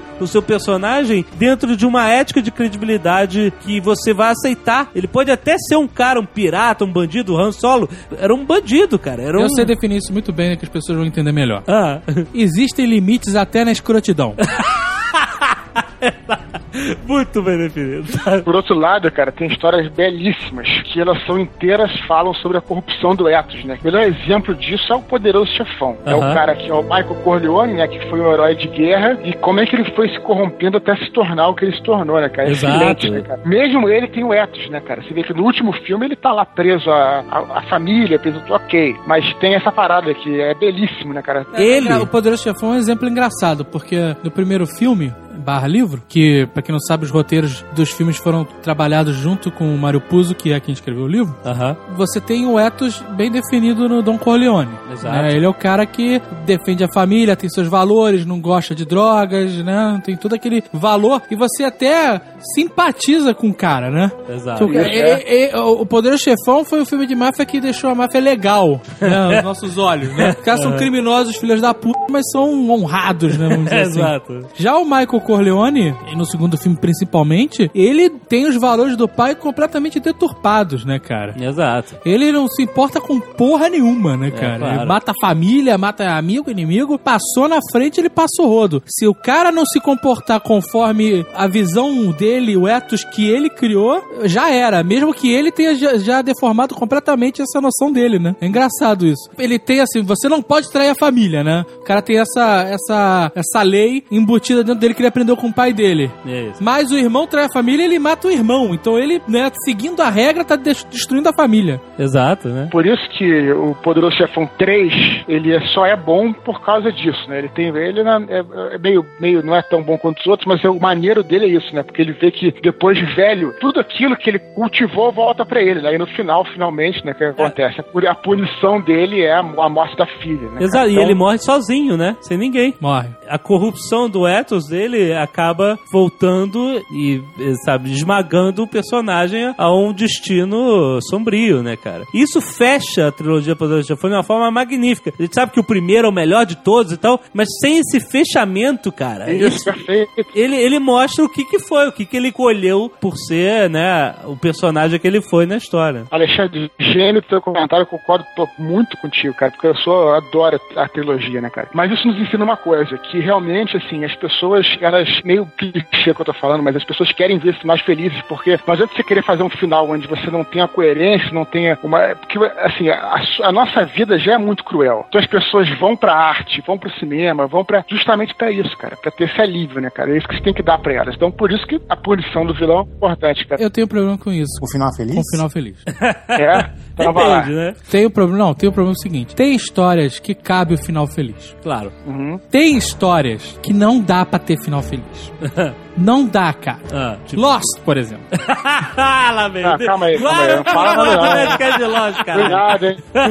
Cara, não, mas tá bom, o Lost não. Mas tem histórias em que, assim, isso acontece em novela pra caralho. Ô, Zagal, peraí, eu vou te interromper pra falar uma parada, eu acho que eu me expressei mal. Hum. Tá. Não tô falando de final feliz. Eu quero dizer assim, que no final, tudo que aconteceu tem que valer a pena de alguma forma. Então, por exemplo, quando o gladiador morre no final do, do filme dele lá, ok, ele morreu, não um final feliz. Mas aquilo serviu pra alguma coisa, né? Na história, sei lá. Ah, não. Ah, e- mas é isso que eu tô falando. Você pega a história do gladiador, o cara se fudeu direto, né, cara? É, o cara se fudeu do fim. começo ao Isso, fim. O cara perdeu a família, perdeu o cargo, perdeu tudo, no final morreu ainda. né? Mas o sacrifício dele foi maior e Roma continua na merda.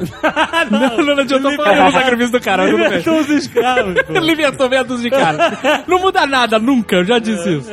Não, mas, é, mas a ideia é essa, né? Nem tudo termina bem, cara. Nem tudo termina Concordo, bem. é. As coisas têm que, sabe? As pessoas têm que aguentar isso, né? Não, e, é, e é interessante você notar isso. Você falou uma história, ela não precisa ser necessariamente eh, sobre uma vida inteira, por exemplo, contar uma vida inteira do nascimento à morte do personagem. A história pode ser um pedaço da vida daquela pessoa, né? O Matrix a gente viu que era uma história que já acabou no primeiro filme. Isso, né? isso. Você não precisa mais contar nada, você já entendeu o que ia acontecer. Você não precisa contar o que aconteceu também na juventude do Darth Vader. Quando o Obi-Wan fala que ele era um bom amigo e que foi pro lado negro porque foi seduzido, eu acredito no Obi-Wan. Eu não preciso ver necessariamente isso. Você vê que a trilogia nova de Star Wars é uma coisa completamente incoerente com tudo que foi contado na, na trilogia clássica. Você vê uma história fechada na trilogia clássica de Star Wars, com início, meio e fim, sem necessidade de- alguma de contar o antes nem o depois.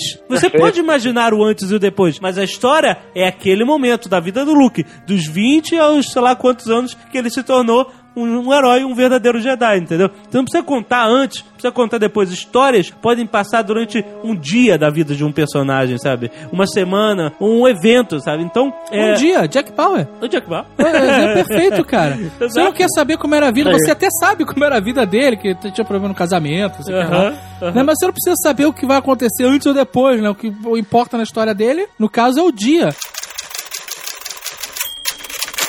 Entra aí o principal elemento de estrutura de uma história, que é o conflito, não é? Não existe história sem um conflito. conflito, a gente às vezes é a parada que é mais importante da história, às vezes a gente confunde quando a gente tá, pensa assim, estamos falando da Nerdcast, estamos falando de literatura fantástica, então a gente confunde, acha que é um paladino lutando contra um cavaleiro negro em cima da montanha, né? Conflito é isso, né? Mas o conflito, cara, o conflito é a- o que, que ele é? É a tensão. O conflito são as dificuldades que o seu herói, ou seja lá o que for, o seu protagonista vai passar durante, durante a história. Tem uma aluna minha que ela criou uma história que tinha nada a ver com isso, que era o seguinte, uma mulher normal, era atropelada, ficava cega, e ela tinha que começar a viver a vida dela dentro dessa nova condição de cegueira, né? Então, como é que ela, ela ia trabalhar, como é que ela, sei lá, fazia tudo que ela tinha que fazer, e isso tudo, a maneira que ela ia aprendendo, as dificuldades que ela ia passando, isso é o conflito, cara. Exato, O conflito é a parada mais importante. Então, assim, tem um cara que eu sempre falo aí no Nerdcast, que é o Ken Follett, né, do, do, do livro Os Pilares da Terra. O livro é muito foda. A estrutura dele é bem interessante, cara. Se apresenta uma situação de conflito. Quando o conflito é resolvido, cara, o nego não fica, assim, anos parados ou olhando a- as flores crescerem. Nada disso, cara. O nego, ele para parado e fala, ó, de 1200 e pouco a 1300 e pouco. Aí para, dá um intervalo e volta a contar a história quando surge uma outra, uma outra questão, um outro problema, entendeu? Então, cara, o melhor exemplo disso você pode ver nos filmes do porra, Indiana Jones, Volta ao Futuro. é Sempre eles têm que resolver alguma coisa, algum problema tá se, se apresentando. Então isso é conflito. Você tem que deixar o teu, o teu, o teu espectador em tensão. No- nos livros se apresenta de forma mais lenta e nos filmes, como tem duas horas, é, você bota o sentido de urgência no máximo, né? Que você pode comparar os dois Senhor dos Anéis e você vê, né? Que a parada tá acelerada que é por causa disso, né? É, é interessante até você mencionar o De Volta para o Futuro, que não é livro, mas é a, a estrutura da, da história tá lá. No primeiro filme, né, ele tem três conflitos, né? Você tem três problemas para resolver. Um que ele voltou no tempo é, e tem que voltar pro, né, pro, pro tempo dele, não sabe como. Outro que ele fez a mãe dele se apaixonar por ele, sem querer, ele tem que fazer os pais dele se apaixonarem. E outro que ele quer salvar a vida do Dr. Brown, que ele viu ser fuzilado lá no presente, né? Então a história, ela vi, ela fica dando um alt tab nesses três conflitos de uma forma ge- genial. Você não precisa também criar só um conflito na sua história, né? Você te- pode criar também subtramas que possam ou não ter relação com a trama principal, né? No caso do De Volta para o Futuro, a trama principal ali era ele voltar pro tempo dele. De repente aparece o negócio dos pais, isso se mistura, né? E por último, ele ainda queria resolver a história do Dr. Brown, salvar a vida dele. né? Então tudo isso vai dando combustível pra você criar a história, pra você fazer o personagem ir de um lugar pro outro, né? Às vezes você resolve um conflito, mas aparece outro, ou às vezes você resolve um e só que ainda tem outro pendente, né? Então, às vezes muita gente fica empacado sem saber como movimentar a história, né? É, ter números diferentes de conflitos é uma forma excelente de fazer isso. Quem curte Star Trek, série clássica, eu sei que o Azaghal odeia, né? Mas tem uma parada maneira de conflito, de, de roteiro, que é o seguinte, que é sempre assim, né, cara? Não sei se tu se lembra, o Alexandre vai lembrar. Ah. Que assim, sempre tem uma apresentação que se apresenta. Por exemplo, os caras têm que ir no. descer no, no planeta pra, sei lá, pegar um, um- um remédio, ok. Só que aí, enquanto isso, um tripulante da Enterprise também é contaminado. Então os caras têm que. Ah. Ok. E, a- e além disso, os caras têm um tempo certo, porque o planeta vai explodir, sei lá, uma parada assim. Então você vai juntando conflito até que a situação fica bem tensa. Exato. Então, assim, batata. Você vê um filme ou lê um livro que você começa a ver e você começa a pensar assim, pô, esse filme tá chato. Pode ter certeza. Pergunta pra si mesmo. É isso, cara. Falta de conflito. Tá faltando conflito. Tá faltando- Exatamente. faltando É por isso Então, que esses filmes de arte são um saco. É por isso, não tem conflito nenhum. Sei lá, camelo mastigando. Você fica, pô, será que o camelo vai ter uma dor de dente, pelo menos? Alguma É, coisa exato, que vai né? tirar o sossego do camelo? Ah, não. E, e- e tem, tem livros e tem histórias que são assim, é, é só reflexões sobre eh, o cotidiano. E é insuportável, porque É, não mas tem eu como. vou te falar que eu gosto de livros assim, sabia? Ah, caralho. Eu Pior que eu Vou gosto de te livros assim. falar. tu gosta do final feliz da novela. Fala aí. Não, não tô nem falando do final feliz, mas a- aquele livro que eu falei mesmo, né? Do, dos Zenyashi da manutenção de bicicletas. Cara, é um livro que eu, eu tô tentando pensar no conflito dele e eu acho que não existe. Porra, mas sem conflito não é foda. Até a Melipolã tem conflito, cara. Melipolã é ótimo. Até Marley e eu tem conflito. cara. É, só lembrando que essa parada de conflito, lembrando aquela parada que eu tava falando no início, da minha aluna que fez essa história sobre a mulher que ficava cega. E a história toda era ela dentro do apartamento, na maioria das vezes sentada, numa, eh, deitada numa cama, ou dentro de um quarto, tentando fazer essas coisas que ela tinha que fazer, e tentando fazer as coisas que ela fazia quando ela, quando ela enxergava. Então, assim, conflito, eh, tem que lembrar disso, cara. Não precisa ser um. Não entrava um assassino pra matar a mulher, uma coisa assim. Não é isso. O conflito são as dificuldades que você passa, entendeu? Então, isso que- é, você pode aplicar qualquer história.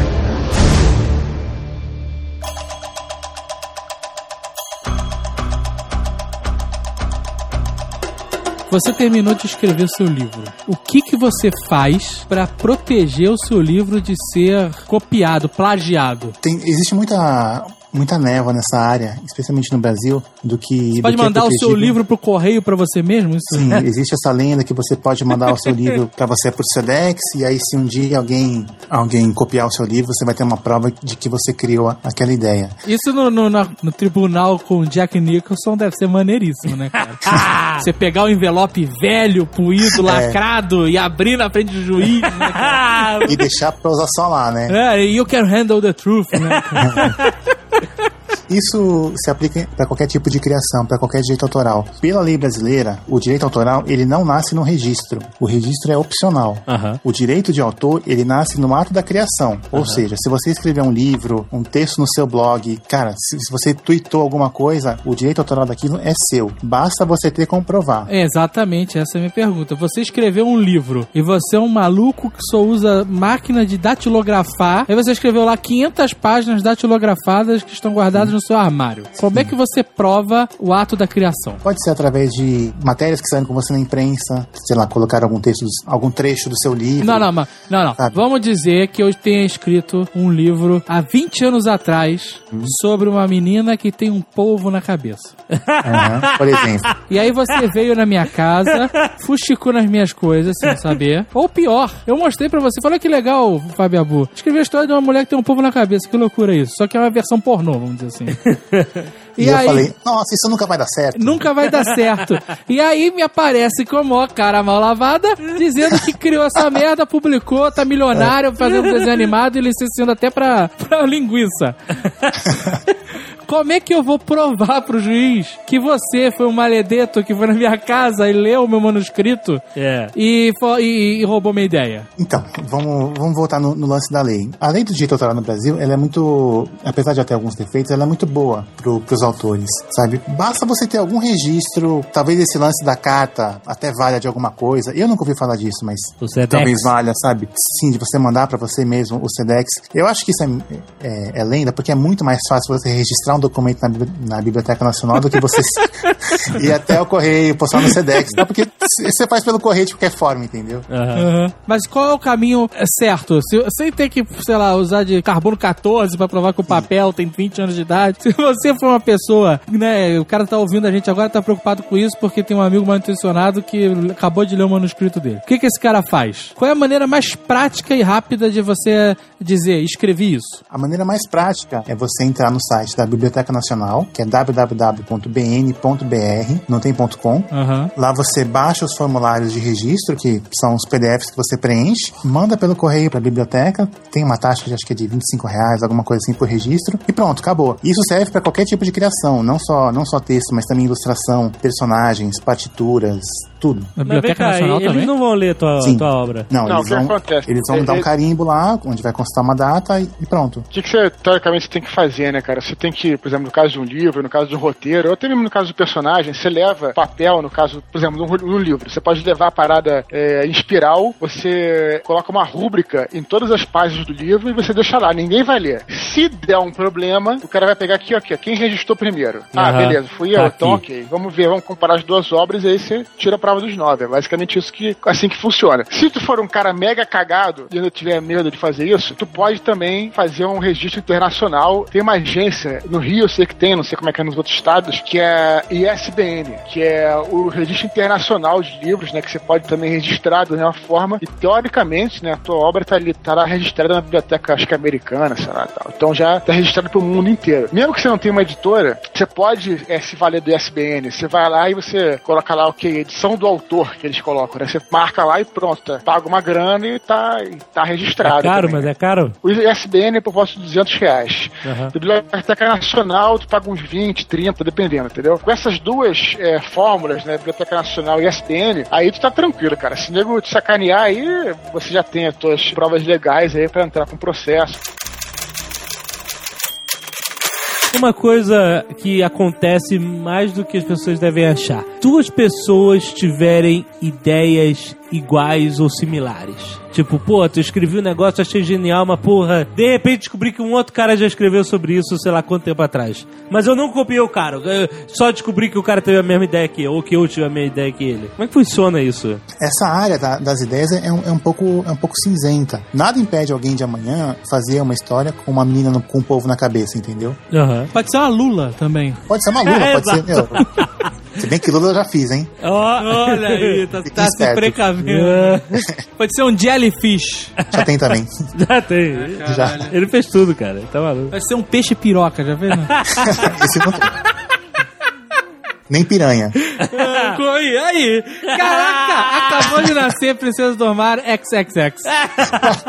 A piranhuda. A mulher que tinha uma piranha na Ela, a piranhuda, o pirarucu, que é o cara que tem, não? Exato. Puta merda, cara. Eu A vou, eu vou inventar. Eu vou, é, Moré é. Mocreia o nome, né? Puta merda.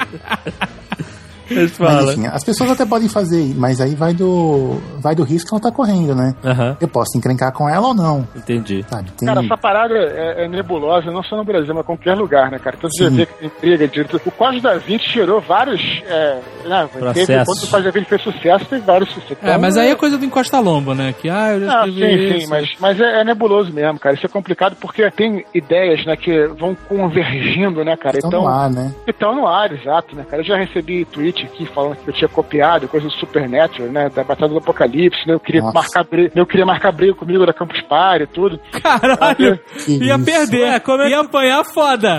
Esse espertalhão. Como é que tu ia copiar o negócio do, do, do Supernatural você escreveu essa porra há séculos atrás? É isso que eu tô falando, cara. No- e o Supernatural não, nunca tem. Não sabe nem o que é a Batalha do Apocalipse. Não é o que eu tô falando. Essas ideias estão no ar. É isso que eu tô dizendo. Aham. Então é natural que surja ideias parecidas. É uma parada que até falando isso, eu volto um pouco pra estrutura pra dizer o seguinte: eu fico muito ligado nos tweets, né? O nego fala, ah, não, mas eu, eu queria escrever uma história sobre anjos, apocalipse, mas o Eduardo já escreveu. Eu falei, não tem nada a ver, cara. Essa história não é minha. E essa parada você realmente tem que fazer da maneira que você fizer vai ser diferente. É claro que você não pode pegar e, e- e botar um plágio, parada igual, entendeu? Mas, é, cara, você não. É mesmo porque não é mérito nenhum pra você, né? Você, Com como certeza. escritor, plagiar o negócio do outro, né? Lógico, lógico. Você quer fazer uma coisa original que seja legal, que contribua. não só no Brasil, cara, como no mundo inteiro, isso é bem nebuloso, assim, né? Que direito autoral sobre ideia é complicado. Você não tem direito autoral sobre ideia, você tem direito autoral sobre a obra, que é diferente, né? Aham. Exato. Então exato. é, é, bem, é bem enrolado isso mesmo, gera processo, pô. Qual é a melhor forma de você apresentar um livro à editora? É melhor você fazer uma encadernação? É melhor você fazer uma boneca do livro? Não. O que faz eles ficarem mais felizes? Tirando os livros das Princesas do Mar, que vai, vamos, vamos contar como, como uma coleção, né? Que é uma coleção que tem 11 livros.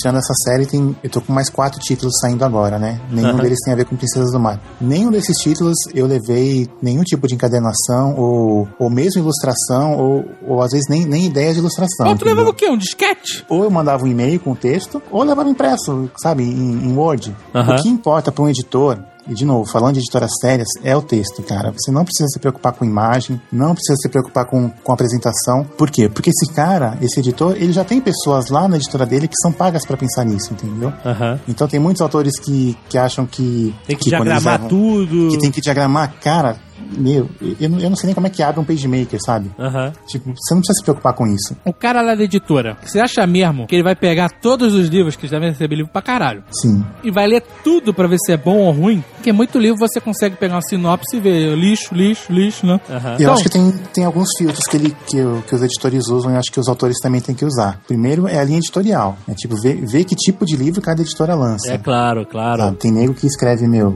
um romance e manda pra uma editora de, de autoajuda. Os caras não vão nem abrir. Exato. Entendeu? Então esse, esse já é o primeiro mecanismo. Eu acho que você escrever uma sinopse, acho que também já ajuda muito. Você, você leva, usa duas ou três páginas para contar sobre o que é o seu livro. Se você tiver algum tipo de background, e eu não tô falando de publicação, de repente se você tiver, sei lá, um blog, textos legais ou, ou matérias que saíram sobre você na imprensa, coloca junto, cara, e manda para 70 editoras, cara, dentro, dentro daquela linha editorial que você escolheu. Aham. E alguma hora alguém vai ler. Porque a verdade é o seguinte, né, cara? Assim, a editora, as pessoas não entendem isso, né, cara? A editora, ela é uma empresa.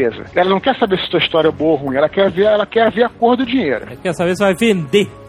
Não tem história, cara. Ela quer ver a cor do dinheiro. Então, assim, eu o que eu falo para as pessoas tal é que na minha época, né, não tinha essas editoras sob demanda. Hoje em dia tem várias na internet, né, que você publica sob demanda. Na época não tinha. Eu acho que esse é um caminho interessante porque você consegue começar a vender o seu livro e fazer o seu livro acontecer. E se sobra for boa, ela vai acabar acontecendo, cara. E aí, quando acontecer, é que as editoras vão vir até você. Essa é a melhor maneira, né? Claro que pode acontecer de você mandar um original e a editora aceitar. Excelente, mas vai ser um, sem brincadeira, cara, um em mil. mil Ou um em cem mil. É por aí, é nesse nível, entendeu, cara? Quando o Yabu foi mostrar lá o- as histórias dele pra, pra Panda, ele já tinha uma história, né, cara? O cara já tinha. Sim, já tinha porra, publicado e tal. já tinha publicado, o, o Yabu já estava acontecendo, né, cara? Aham. Agora, se o Yabu fosse lá mostrar um- uma sinopse, uma historinha, nego, o que, que é isso, cara, sabe? Você tá falando de experiência própria, que você durante muitos anos mandou Batalha do Apocalipse pra várias editoras, né? Exato, é. E teve também sempre aquela espera longa e terminável de resposta, ah, vou dar uma olhada e tal, não sei o quê. Mas foi só depois que aconteceu na Nerd Store é que realmente alguém deu atenção a você, foi isso, né? Isso, é, mas isso não tem jeito, né, cara? A gente tem que pensar nisso, né? Os editores pensam como uma empresa, não tem jeito. Os caras querem ver o lucro, querem ver a grana. Eles não querem saber se você é bom, se é ruim, etc, etc, entendeu, cara?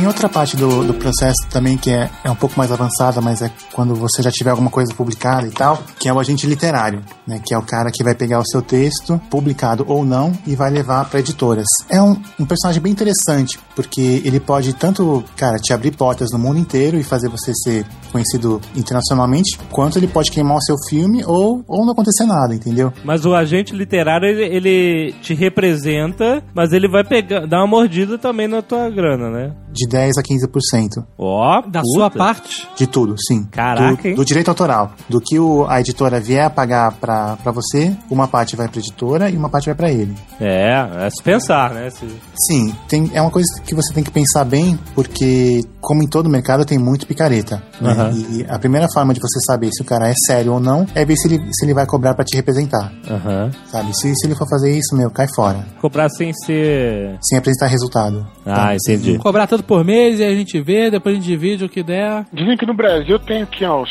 três ou quatro Tem. literários sérios, né? assim. Tem pouquíssimos, pouquíssimos. Verdade. Mas isso não é só no Brasil, isso, isso tem no mundo inteiro. Outra coisa importante que acho que o, o autor tem que, tem que conhecer são as feiras, tanto as nacionais quanto as internacionais, que é o lugar onde você realmente vê as coisas acontecendo, né? Onde, Você já foi em algumas feiras, né, Yabu? sim, E como é que é esse esquema? Tu vai na feira e fica lá com o seu livrinho, assim, três ou quatro livrinhos em cima do balcão, as pessoas vêm falar contigo, é isso não? sim, você pode tanto ter um stand, que é um investimento mais pesado, quanto você pode, meu, ir de stand em stand levando, levando o seu livro debaixo do braço. Mas Essa é uma feira de negócios, né? Não é uma feira que qualquer, ah, eu vou lá para não é que nem A Bienal, por exemplo. que nem a Bienal, né? Que é para é- aberto é ao público. Pra galera, sim. Você é tem que B2B, né? Business to business. Exato. Assim. Olha, é isso que significa, Bito? Caraca, não acredito, cara. Caraca! Tô impressionado agora. Puta merda, porra. Eu sempre vi e fiquei curioso. O que será que é B2B? Mas. Veja você. Mas então, é- nessa feira é isso. Você só pode participar se você for uma editora, um agente Sim. literário, com certeza, é um autor ou algum. Ou, ou ilustrador, ou, ou de alguém que repente esteja alguém... nesse mercado editorial literário. É, exato. Mas acho que aí que a coisa fica, fica um pouco mais interessante, ainda mais pra quem quer, quer um dia viver, viver da sua criação literária ou, ou mesmo de ilustrações, né? Nessas feiras é, literárias que, que ocorrem principalmente na Europa, como a feira de Bolonha e a de Londres, existe uma área cada vez maior é, dedicada a, a pessoas ou empresas que querem comprar ideias para transformá-las em séries ou em filmes ou o que quer que seja, entendeu? É uma área específica onde tem, imagina assim, meio pavilhão do AMB, onde só tem mesas com pessoas negociando direitos, sabe? Mas aí nessa, por exemplo, você não precisa nem ter um trabalho publicado pra estar ali. Não necessariamente, se você levar um, um trabalho muito genial, pode rolar. Mas aí você chega lá e conversa com os caras, né? Sim, aí eu levo o livro, apresento alguns números, alguns, alguns indicadores do livro, como por exemplo, produto licenciado no Brasil, sabe, DVD e tal, e assim você consegue mostrar o seu trabalho. Mas existe uma feira nacional disso. A Bienal, se eu não me engano, tem dois ou três dias que são só para negócios. Nesse dia, você que é um autor, mesmo não tendo uma obra publicada, você consegue ir e ter acesso à editora? Eu nunca fiz isso, mas eu acho que não. Por quê? Porque no Brasil, apesar de das pessoas rece- receberem assim tantos, tantos manuscritos, tantos originais, não é um mercado tão grande assim. Se você conseguir encontrar uma editora que tem o seu foco, você não precisa nem esperar a Bienal, entendeu? Mas por outro, também acho que, assim, não custa nada você ir, leva o teu livro e aí você vai lá, bate um papo com o cara. A maioria das vezes, na, na Bienal, o próprio editor ou alguém da editora tá lá, então você vai, fala com o cara, tudo. Numa boa, não precisa pagar mico, nada. Chega e fala só, sou fulano de tal, tem um negócio que quero deixar com alguém, etc. Como é, se o cara não quiser pegar na hora, você fala como é que eu faço, qual é seu e-mail, aí você já, o cara já conhece seu nome. Basicamente isso. Acho que não custa nada, assim, também, né? Exato. É uma coisa que faça mal. Então você pode fazer isso também. Seria mais uma espécie de networking, né? Que Sim. É, acaba fazendo diferença, mesmo que seja mínima. Assim como existe a Feira de Bolonha, existem outras feiras para todos os mercados possíveis literários e imaginários. Sim. Tu chegou com o teu livro lá em português? Ou você tem que traduzir o teu livro? O ideal é você traduzir, pelo menos a sinopse. E você acha que tem algum preconceito pro caso de você ser um autor brasileiro? Deixa eu te inver- inverter a pergunta. Ah, Imagina que alguém quer publicar na Netbooks. Aham. E o cara é o cara mais fudido, o melhor escritor da Romênia. E te manda o livro em romeno. Cara, você vai se dar o trabalho? Então tá difícil pro brasileiro. Cara, é muito difícil. Porque não tem tradutores de português, assim, sabe? Não é uma coisa tão fácil de arrumar. E é caríssimo, Com né? certeza, porque É eu sempre caríssimo. falo, exatamente, é caríssimo, porque também tem que entender o seguinte, é, o tradutor não pode ser um cara que traduz o livro. Exatamente, é um o, escritor tradu- também. o tradutor é um escritor, cara. Exato. Ele quer fazer a ideia toda da frase. Então, assim, se você quer traduzir o seu livro, é o seguinte, não pega um cara merda. Ou você pega o melhor ou você não pega. Você sabe quem que traduziu Peter Pan? Quem? Monteiro Lobato. Você Olha, tá brincando. Sim. Tá Cara, vendo? É uma coisa que tem que ser muito séria, entendeu? Não, não, é, Exato, eu não é qualquer isso tradutor juramentado que vai, que vai traduzir o seu livro, sabe? Se o seu objetivo é ir numa feira internacional é fazer seu livro valer, cara, eu acho uma parada meio doida, sabe? Porque tu se tiver um livro lá de 300, 400, 500 páginas, tu vai gastar uma, uma grana, assim, na casa dos de- das dezenas de milhares. Sim, é caríssimo. Não é coisa de 500 reais, não, nem mil reais, cara. É realmente 20, 30, dependendo da quantidade do livro, não é pouco dinheiro. Assim, esse é um investimento que tem que ser feito com quatro patas no chão, sabe? Então, assim, se você quiser uma feira internacional porque você acha realmente que é o teu feeling, leva uma sinopse traduzida, vai com um inglês de ser humano, se você for Borat, tu tá fudido. I have a book about uh, uh, she princess High five, highlights. with a fish in the head. Mas o. Isso não vai funcionar, cara. Mas Very o- nice. How much? uma galera que faz assim: Ah, eu tenho uma história ótima sobre um gnomo que usa uma Desert Eagle, sei lá. E ele é o, sabe, o tough guy dos gnomos. E aí o cara acha que a história é tão boa, tão boa, que o cara resolve fazer uma parceria com umas editoras de meia boca, sabe? Ah, Sim. Isso, cara, é uma putaria. Eu acho uma putaria. Sabe por quê? Porque a editora fala assim: não, teu livro é ótimo, vamos fazer. Só que você vai ter que pagar X. Ah, tá. O autor Cai paga. fora na hora, cara. Não Cai é, cara? Porque o cara publica, faz lá 1.500 cópias de uma impressão caríssima. Quer dizer, a editora, o que a editora tá fazendo? Essa editora escrota, filha da puta. O que, Ah. Que eles estão fazendo? Estão fazendo 1.500 cópias do seu livro, estão tirando algum lucro pra eles, e aí o cara pega, te soca mil livros, 1.500, fala, ó, você vai pagar tanto, vai ficar com tal quantidade e o resto a gente vende. Não distribui teu livro porra nenhuma, porque você não encontra em lugar nenhum. É só site, banca de jornal, sei lá, uns lugares malucos assim. E, e é uma putaria, cara. Isso, a pessoa que tem essa ânsia de querer ter o livro publicado, de querer ter a obra publicada, caraca, meu irmão, muito cuidado com isso, cara. É. Muito cuidado, porque esses caras eles estão querendo se dar bem em cima de você, cara. É isso que eles estão fazendo. Eles, tão- eles vão ganhar dinheiro em cima de você. Vão ganhar pouco, porque picareta ganha aos poucos.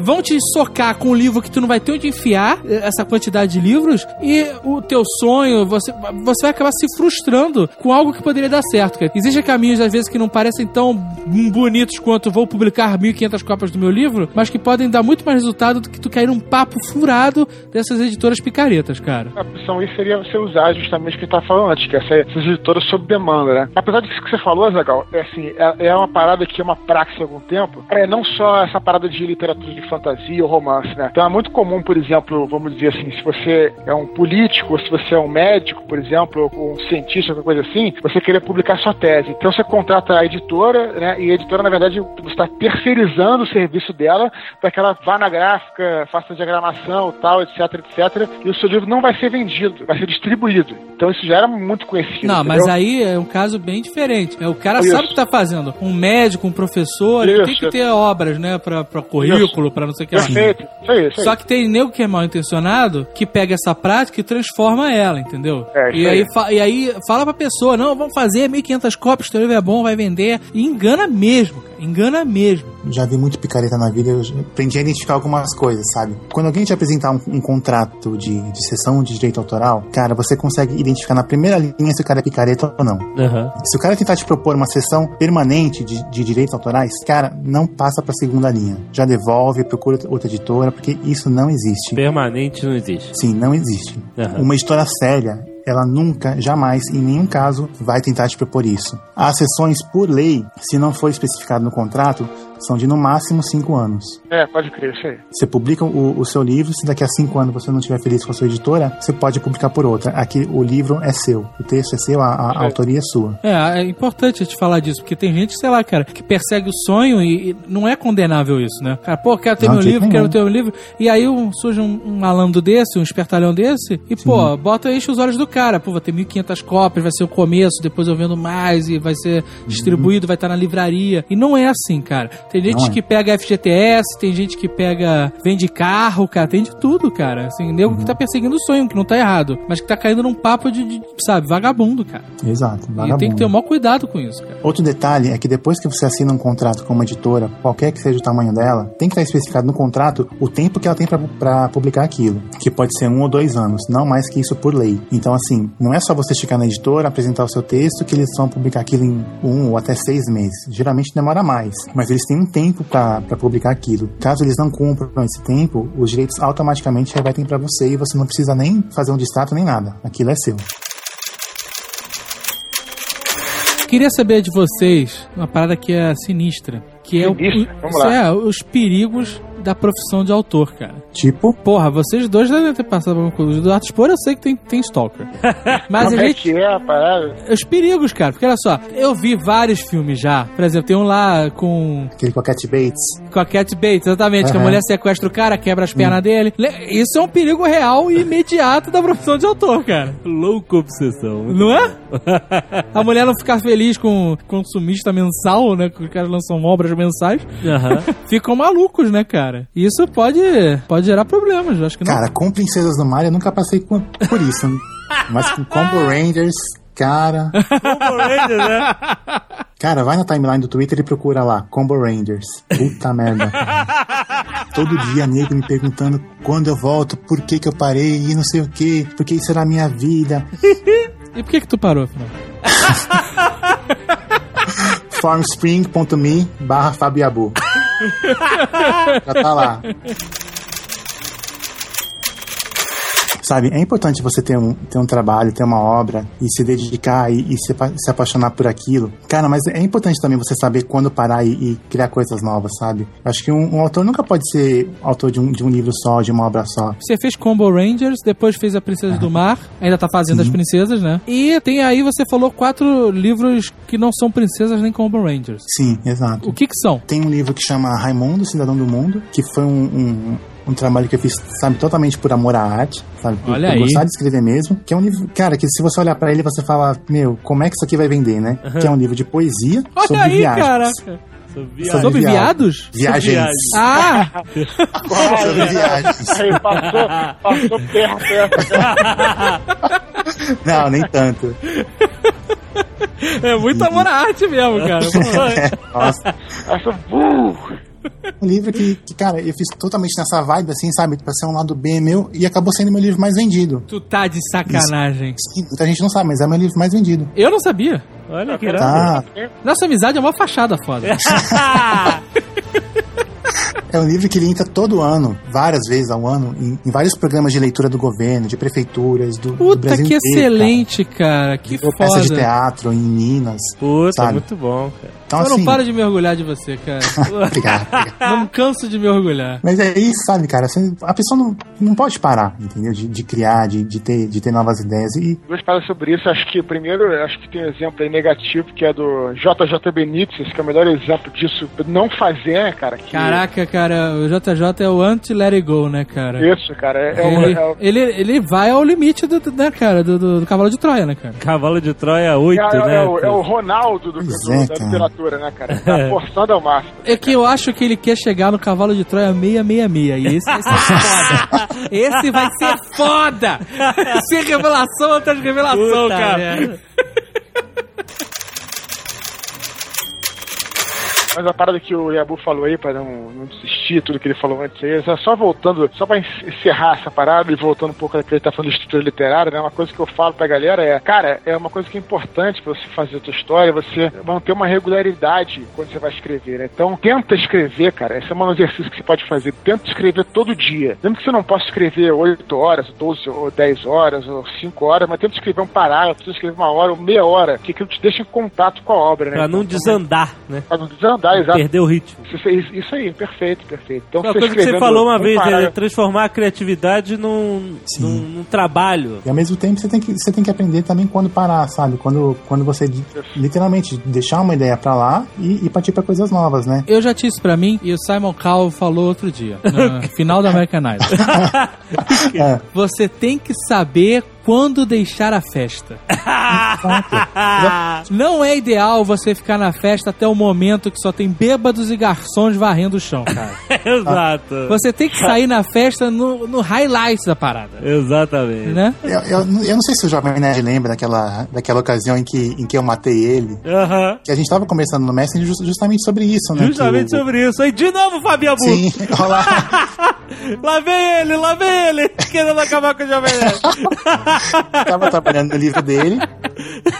Inclusive tinha me mandado umas ilustrações e ele tinha falado, cara, eu tô apaixonado por isso e eu tô pensando em largar tudo, sabe? Caraca, o Jovem Nerd largou a festa no- quando o buffet tava chegando, né? É, pois é. Cara não esperou nem a banda começar a tocar, meu irmão. Conseguiu entrar de volta na cagada, porque tava com a pulseira na mão ainda.